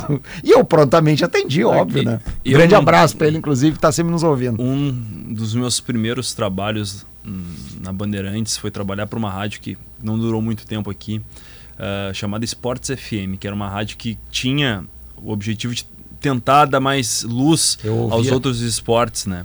Isso em 2012. E daí, só que tinha pro, programação futebolística, né? Tinha alguns programas mais dedicados ao futebol, programas locais, era uma rádio nacional. E daí eu era produtor e tinha um um agendão, né? Uma agenda, uma agenda que era compartilhada, bem grande, velha, surrada, mas tinha muitos telefones, né? Até porque o celular na época não, não se tinha tantos números. era anotado no papel. É, e era bom, né? E, e tu ligava para as pessoas, as pessoas atendiam. E tinha um número, o Grêmio estava montando ali o time com, com, para gestão COF com o Rui Costa. O Rui Costa já, já era o homem forte do futebol uh, do então do, do, do, presidente Fábio Koff. E daí, a minha missão era botar o Rui Costa no ar. O Grêmio estava negociando com alguém, eu tentei, tentei ligar, tentei ligar, nada, não atendia. Fui para um outro número que tinha ali, a pessoa atendeu. Rui Costa, tudo bem? Simon Bianchini aqui. Posso te colocar no ar? Pode, botei no ar. Uhum. E, e a pessoa começou a dar entrevista como se fosse o Rui Costa. E os apresentadores José Aldo Pinheiro e Fabiano Baldasso notaram que, depois de uns 20 segundos, que não era o Rui Costa. E daí foi um dos vários. Isso acontecia muito antigamente. As rádios de Porto Alegre, e com exceção da Gaúcha, porque não estava no ar naquele horário, entrevistaram em determinado momento, em um ano, Zé Alcino, que não era o Zé Alcino. Ele deu entrevista para todo mundo, o ca- a pessoa essa. E só não, não saiu. Aqui foi gravada a entrevista, só não foi pro ar porque não estava na hora do programa. Para fechar esses, esses assuntos engraçados, Adebona, eu lembro de um show dos esportes em que Kleber Grabowska e Luciano Périco entrevistaram o porteiro da Piraí Alimentos, achando que era o Celso Rigo. Alô, seu Celso! Começou assim a entrevista. Rafael Gomes era o produtor. Isso aí. 12h38. É... André Silva, os campeonatos estaduais vão se encaminhando para suas fases decisivas, né? Qual é o grande time do futebol brasileiro até agora? Do que eu pude ver e do que a gente acompanha, às vezes. né, Ainda é o Flamengo? Ainda é o Flamengo. O Flamengo ganhou, ganhou a Taça Guanabara ontem, né, com uma vitória contra o Madureira, invicto e com um gol sofrido. Gol sofrido não pelo time principal, gol sofrido pelo time sub-20. A gente vai lembrar que no começo do Campeonato Carioca, o Flamengo escalou o sub-20, tirou os jogadores que estavam lá na Copa São Paulo, abriu mão de. Porque o Flamengo é o seguinte: o Flamengo tem uma estratégia, e isso é estratégia mesmo. Nos últimos 3, 4 anos acontece. O Flamengo abre a temporada e faz, e faz a pré-temporada. Os meninos que começam a Copa Sub-20 já sabem que eles não vão terminar a Copinha. Que lá pela segunda, terceira partida da Copinha eles vão jogar o Campeonato Carioca.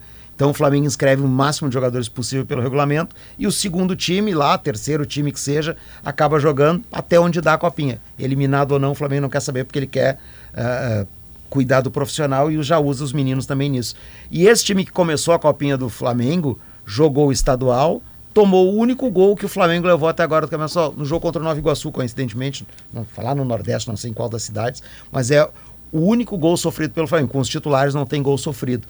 É um Flamengo que tem, pô, a gente olha pro banco, tem Bruno Henrique e Gabigol, né? Tem o técnico que era da seleção brasileira e que para mim ainda é o melhor treinador brasileiro em atividade no país, que é o Tite.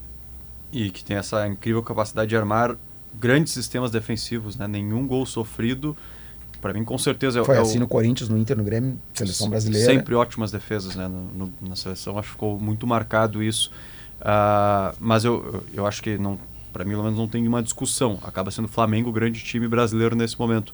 Mas se a gente for analisar todos os estaduais, eu quero colocar numa prateleira abaixo, mas com destaque. Aqui o Inter, acho que vem fazendo grandes jogos, grandes ah, apresentações. E estatisticamente também comprovando isso, vem como uma segunda força nesse primeiro momento. É. O Inter tem se destacado pela, pelo número de vitórias, né? Pela campanha, pela Acho que liderança em- no campeonato. Em números, o aproveitamento do Inter é superior ao Flamengo, por exemplo. É. Claro que talvez dá para considerar o, o campeonato carioca um pouco mais difícil por, por ter quatro da primeira divisão, né? Mas o campeonato gaúcho tem três, tem mais equipes talvez na série C. Eu acho que sim, eu acho que de Série C, o acho que Tite, sei o tem. que deu aquela declaração, né? Dizendo que o, o Zico tá joga mais difícil que o É, Paulista. Tá, essa a declaração, declaração do eu- Zico. Essa aí, ela, ele tá tudo absolutamente correto, você não tem dúvida. é maior que o Messi, Mas Zico? é óbvio. Só, não, só, só discorda quem é clubista. Eu não vi o Zico jogar, então fica difícil. Mas em Se o números. Munari ligar pra entrar no ar, o Munari não É, tem direito de Eu não entrar no ar. concordo muito com o Tite, pelos relatos que eu tenho. Sei que vocês, que são Cristiano mais Munari, experientes, bem-vindo. Bota... vocês são mais experientes, viram o Zico jogar. Todo mundo era muito encantado Não, vou falar sério. pelo Zico, tá? mas o Messi é Vou maior. falar sério, o Messi, obviamente que o Messi jo- jogou mais que o Zico. Óbvio, mas o Zico, o Zico tem uma coisa que pesa contra ele, tá? É, é, A Copa. Exato, é, é exatamente. E aí tem um detalhe, ele erra o pênalti nos 90. Na cobrança de pênalti, o Zico bate e faz. Quem erra na disputa de pênalti são Sócrates e Júlio César. O Zico converte na cobrança de pênaltis. Ele erra o pênalti nos 90 minutos, que aliás, ele tinha entrado, primeira bola que ele pega, ele lança o branco, sofre o pênalti, ele vai lá e bate. Eu já tinha já era adolescente ali, então eu estava vendo aquela Copa ao vivo naquela oportunidade. Mas ah, óbvio, né, que o, o Messi jogou mais que o Zico, né? Ah, O Ronaldinho também. o Gaúcho? Claro. Sem dúvida. Eu não tenho dúvida. Eu, eu coloco pra, eu, eu chego Mas a o colocar pro do- debate o Rivaldo com o Zico. Mas, Sabe mas o auge do, do, do, do, Ron- do Zico foi muito maior, durou mais tempo que o do Ronaldinho, e- né? O meu argumento é exatamente: o Ronaldinho durou três anos na Europa, quatro anos. Tudo bem, mas esse auge nível. é incomparável. Não sei. Eu acho que o melhor Ronaldinho é melhor que o melhor Zico. Perfeito, concordo. Concordo. É, mas eu preciso ol- olhar o melhor sempre. O melhor O momento. ponto, o ponto mais alto na curva do Ronaldinho é superior. momento- Exatamente. O melhor momento do não Ronaldinho durou só, é superado pelo Messi. Só que no- E aí E tem um não outro. sei se o melhor momento do Messi é superado pelo melhor, se supera o melhor momento do Ronaldinho. O que a gente fala do Messi é a continuidade, um profissional extraterrestre que joga em altíssimo nível 15 anos. O que ele não pode, por exemplo, o Messi, no caso dele, é ser eleito o ano passado melhor do mundo. Com... Absurdo. Ah, foi absurdo. Um né? absurdo. Beleza, Fechamos. faz parte. Mas. ah, Ah, o melhor Ronaldinho ser melhor que o melhor Messi. O melhor ano do Messi que momento foi? foi o melhor 2012? Ronaldinho? 2005? 5. É, 4, 5 por ali. É, é antes de 6, é antes da Copa, né? É, ele foi um bom coadjuvante Ah, na Copa do Mundo de 2002, mas ainda estava longe do seu auge, que foi depois disso, Acho 2004, que é um 2005. debate diferente. A gente não está debatendo quem foi melhor, quem foi mais importante. Tá, não, Porque aí o de currículo do um. Messi é muito É que nem superior, assim, né? ó, com todo respeito, eu, acho, eu sempre achei um muito bom jogador, mas nunca achei craque, tá? E aliás, é o último brasileiro eleito melhor do mundo. Hum. Kaká. Kaká. Muito O bom. Rivaldo, mas pra mim era muito bom, não craque. É. O Rivaldo jogou muito mais que o Kaká. Ah, sim.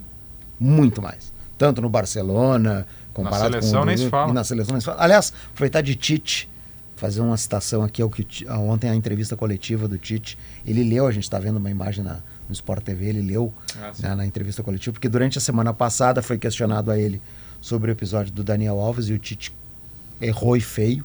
Né, ao dizer que não tinha como falar do assunto, comparou com aquela história do Neymar, ficou, ficou bem ruim pro Tite. E ontem ele publicamente foi lá pedir desculpas, dizer que tinha errado, né, e que, que o Daniel Alves já tinha sido julgado e tal, enfim, tentou ao menos consertar né, o que ele tinha feito lá atrás. Foi meio constrangido, assim, pelo que eu, eu, eu, eu vi o áudio, inclusive, né, ontem. Eu achei meio constrangido, mas fez isso. Tanto que a expressão dele é a comparação sem sentido que ele fez da semana passada. Mas melhorou, melhorou. Né? E tá aqui um cara que conhece o Tite há quase três décadas e imagina que o Tite realmente não pense né, exatamente aquilo que ficou transparecendo na semana que passou. Se tem Santa Massa, tem churrasco. Verão leve Unimed, a gente está com você. Calçados Pegada, a marca da conquista. Alô Paraná, as farmácias São João está chegando com mais de 10 lojas. São João cada vez mais perto de você. Ofertas especiais Estil, acesse ofertas.estil.com.br e saiba mais. Renos Metalúrgica, a maior indústria de enfeites para calçados do Brasil. Renos Metalúrgica, o orgulho de Novo Hamburgo. Linguiças Borrússia, a escolha certa para seus momentos mais saborosos. Nesta reta final do Sala de Domingo, é, vamos mandar um abraço para a turma que está nos ouvindo aí, Simon. O Ney e o Carlos, do Isso. Grupo Priori, né? Nossos parceiros indo para não me Pessoal toque. pra Expo Direto que começa amanhã, né? Isso. E dando carona ao solo de domingo. Olha aqui, ó. O Giba Jasper diz o seguinte: Rivaldo é um dos maiores injustiçados da história do Concordo. futebol brasileiro, por um simples problema. Nunca fez marketing.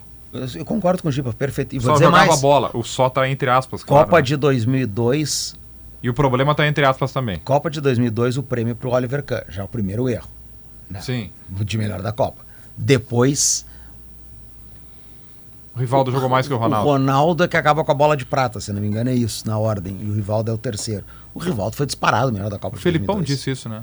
Que pra ele o melhor jogador da Copa foi o Foi Rivaldo. disparado o melhor jogador da Copa. Quem decide é a Copa do. Quem decide? O Ronaldo, os gols do Ronaldo eles são indiscutíveis e é o- é o- são os, os, os gols do Ronaldo decidem a Copa pro Brasil. Perfeito. Mas o melhor jogador daquela Copa do Mundo disparado é o, Rivaldo. E os dois não se davam, né? E ele é disparado o melhor jogador. Até Ronaldo. por questão de personalidade. O Ronaldo e o Rivaldo, eles tinham um atrito.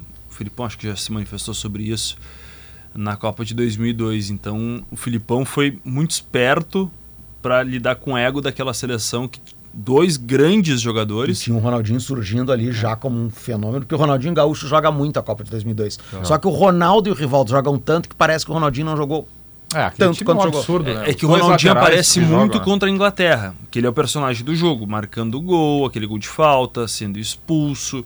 Mas eu, eu concordo, o Rivaldo tecnicamente faz uma Copa brilhante, o Ronaldo faz aquilo que ele sempre soube fazer, muitos gols. O Rodrigo Adams está mandando mensagem aqui também. Tem que vir aqui no sala, hein, Rodrigo Adams? Copa de 98 do Rivaldo é obra-prima. Joga, muito, também, é verdade. Talvez o- pra- pra- o meu melhor jogo de Copa, assim, de assistir é o 1 a 1 semifinal de Brasil e Holanda. Brasil e É um Holanda. É um jogo para baita 8 a 8 jogo, assim, é um um baita absurdo jogo. esse jogo. Esse jogo aí tá disponível, o pessoal pode olhar porque é um baita E o jogo. que o Ronaldo joga nesse jogo, Nossa, ele deve dar, ele acho que ele dá 15 arrancadas assim que ele dispara 10 metros atrás dos zagueiros e ali, ganha é o Ron- ali ainda é o Ronaldo inteiro, né? Inteiraço. O Ronaldo, né, ele teve todo o, o problema, o mistério que o cercou antes da, da final contra a França. Mas eh, eu era muito pequeno. Vocês acompanharam bem aquele episódio. Vocês acham que daqui a pouco não o Ronaldo não tinha condições de jogar fisicamente aquele jogo? Vocês acham que teria feito diferença um outro jogador no lugar dele? Era o Edmundo, o cara escalado, né? Não ia mudar. Que nunca Eu- eu- conseguiu jogar na seleção Pois jogava, é, né? eu acho que não mudaria muita coisa. Eu acho que o Ronaldo era importante ter eh, ele em campo. Acho que o Zagallo, né, se teve o aval para colocá-lo como titular, mas acho que colocando o Edmundo não mudaria muito. Ah, seria um jogador fisicamente talvez melhor, mas a qualidade passaria bem longe do Ronaldo. A França não era tão superior para um 3 a 0 tá? E o jogo foi para isso? Não, é que o, o- o jogo não é para isso, a França não é tão. A, a França aproveita praticamente as chances de gol que tem. Só que O ela último tem- gol no, no último lance da só que, partida, né? É, só que aquela- aquele jogo tem alguns componentes assim. Ah, a França faz um gol de escanteio numa falha do Brasil. Só pegar o lance, é falha do Brasil. Falha do Roberto Carlos, que cede o De escanteio, novo? tenta dar uma bicicleta, né?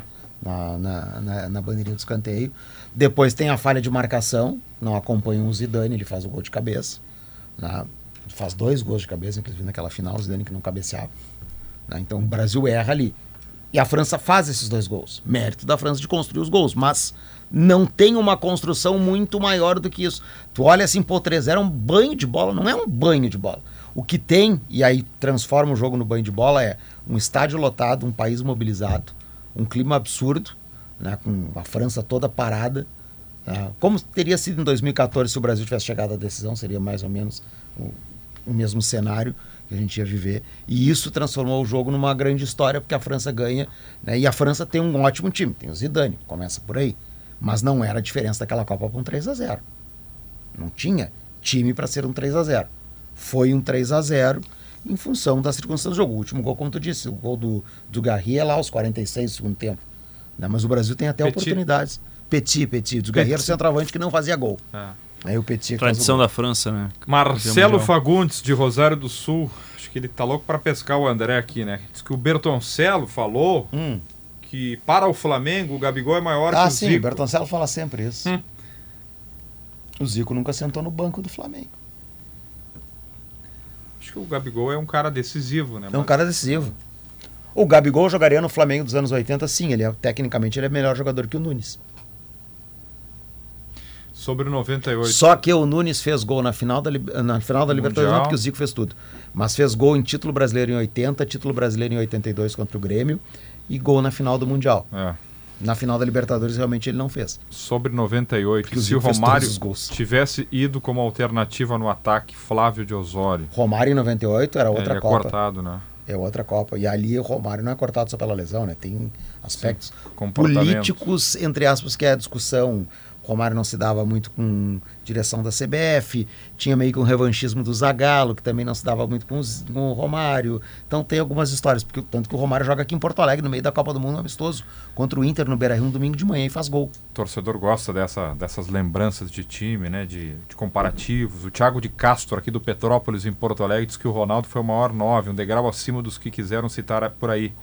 Jogou metade da carreira sem dois joelhos. Eu também acho. Não, o maior é. nove que eu vi jogar foi o Ronaldo. a e expressão outra- fenômeno é correta para ele. No final, no final da carreira, ele pesando mais de 100 quilos, ele acaba com o futebol brasileiro. Né? Não, Copa do Brasil, aquela. Eu, eu tava no Pacaembu, Pedro Ernesto, eu, Sérgio Boas e Rio Carlos Ostra, acho que era. Estávamos na final, Corinthians e, Corinthians e Inter. Eu vi o Ronaldo arrancar do meio-campo, aquele segundo gol contra o Inter, pass- e passar por cima do índio, literalmente, a dribles, para fazer o gol.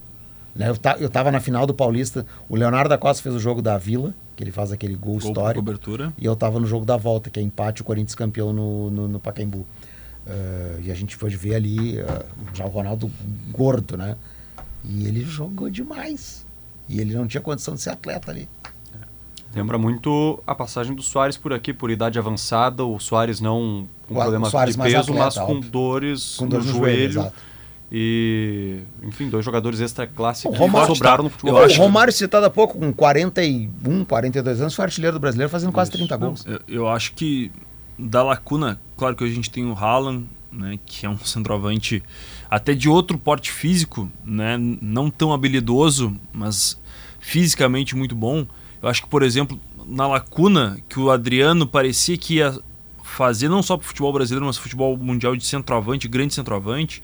Depois, na lacuna que tem do Ronaldo, é o Soares, o Lewandowski também, logo depois da sequência, os dois rivalizando, mas o Soares substitui na lacuna de grande centroavante do mundo, eu não lembro de um outro. O, Ronaldo, assim. Porque o Ronaldo também, eu lembro da Copa de 2006, que para mim era uma Copa que o Brasil poderia ter ganho pelo que apresentava, teve muitos equívocos. eh, enfim, eu acho que, que a gente perdeu ali. Essa Copa, talvez dessas outras, contabilizando 2014 que era em casa, mas o time não foi bem, pré-Copa também foi bem complicado. 2018 e 2022 nós tínhamos muitas esperanças, mas o grande time que fracassou desse ciclo pós Não, 2002 2006. é 2006, pelos grandes jogadores, jogadores que nós tínhamos à disposição. Era o quarteto mágico, né? Não, o time todo Quadrado completo mágico, era muito assim. bom. O quadrado mágico que depois eh, queriam ainda colocar o Robinho, lembra? Sim, queriam jogar com cinco atacantes. É, isso. Só o Maurício Saraiva Mas o, o time era muito bom. O time de 2006, no papel, todos grandes jogadores. Kaká, Ronaldinho, Adriano, Ronaldo, tinha o Robinho. Ainda tinha os laterais, Cafu e Roberto Carlos, que eram muito bons. Era o Dida, o goleiro, né? Dida, Lúcio e Juan. Lúcio Juan Juan. ainda. Olha que zaga. Tinha Juninho Pernambucano que tava gastando a bola lá e era reserva. Zé Emerson. Roberto, Emerson. Olha o grande time que nós tínhamos. O Zé Roberto acabou sendo o melhor do time na Foi o Copa. melhor do time Porque na Copa. tinha físico, porque competia, Sim, chegava a na frente. Veio, ele veio, sei lá quantos anos depois que a gente Não, ele jogou mais 10 anos praticamente depois. Isso aí. Grêmio e Palmeiras aqui, depois de uma passagem, uma passagem pelo Catar, que não é hoje a potência que tem grandes jogadores, jogadores iam realmente no final da carreira. E a questão física hoje é criticada, imagina, há 20 anos. Uma e, é, não, uma não. Duas, e cinquenta e quatro. Duas e cinquenta e quatro, é, reta final do Sala de Domingo. Daqui a pouquinho tem cardápio, hein? Cardápio de domingo com Tá o Rodrigo servido já o Oliveira. cardápio, né? Servido, hein? Repercussão dos classificados no Campeonato Gaúcho. Esse papo com o Andrezinho do Nova Iguaçu. É, o, quando é que a CBF vai definir a data? Até é terça-feira. Até terça. Isso, Rodada na outra semana, né? isso. O Inter joga dia 13, às 8 da noite. Esse jogo pode ir para uma praça é, que, Brasília- que dê uma vantagem ao Inter no sentido de ser uma praça com gaúchos. E, por Brasi- consequência, Colorado. Brasília, Centro-Oeste e O- Oeste Paranaense. Oeste. Eu, eu sou a favor da Copa do Brasil exatamente como ela é. Democrática para jogar todo mundo. né? E aí ela tem o mata-mata e acaba com aquela história de que o Campeonato Brasileiro tem que ter mata-mata. né? Beijo, Pedro Ernesto. Ah, que é o defensor maior do mata-mata que existe no mundo. Ah, mas eu sou contra vender mando de campo.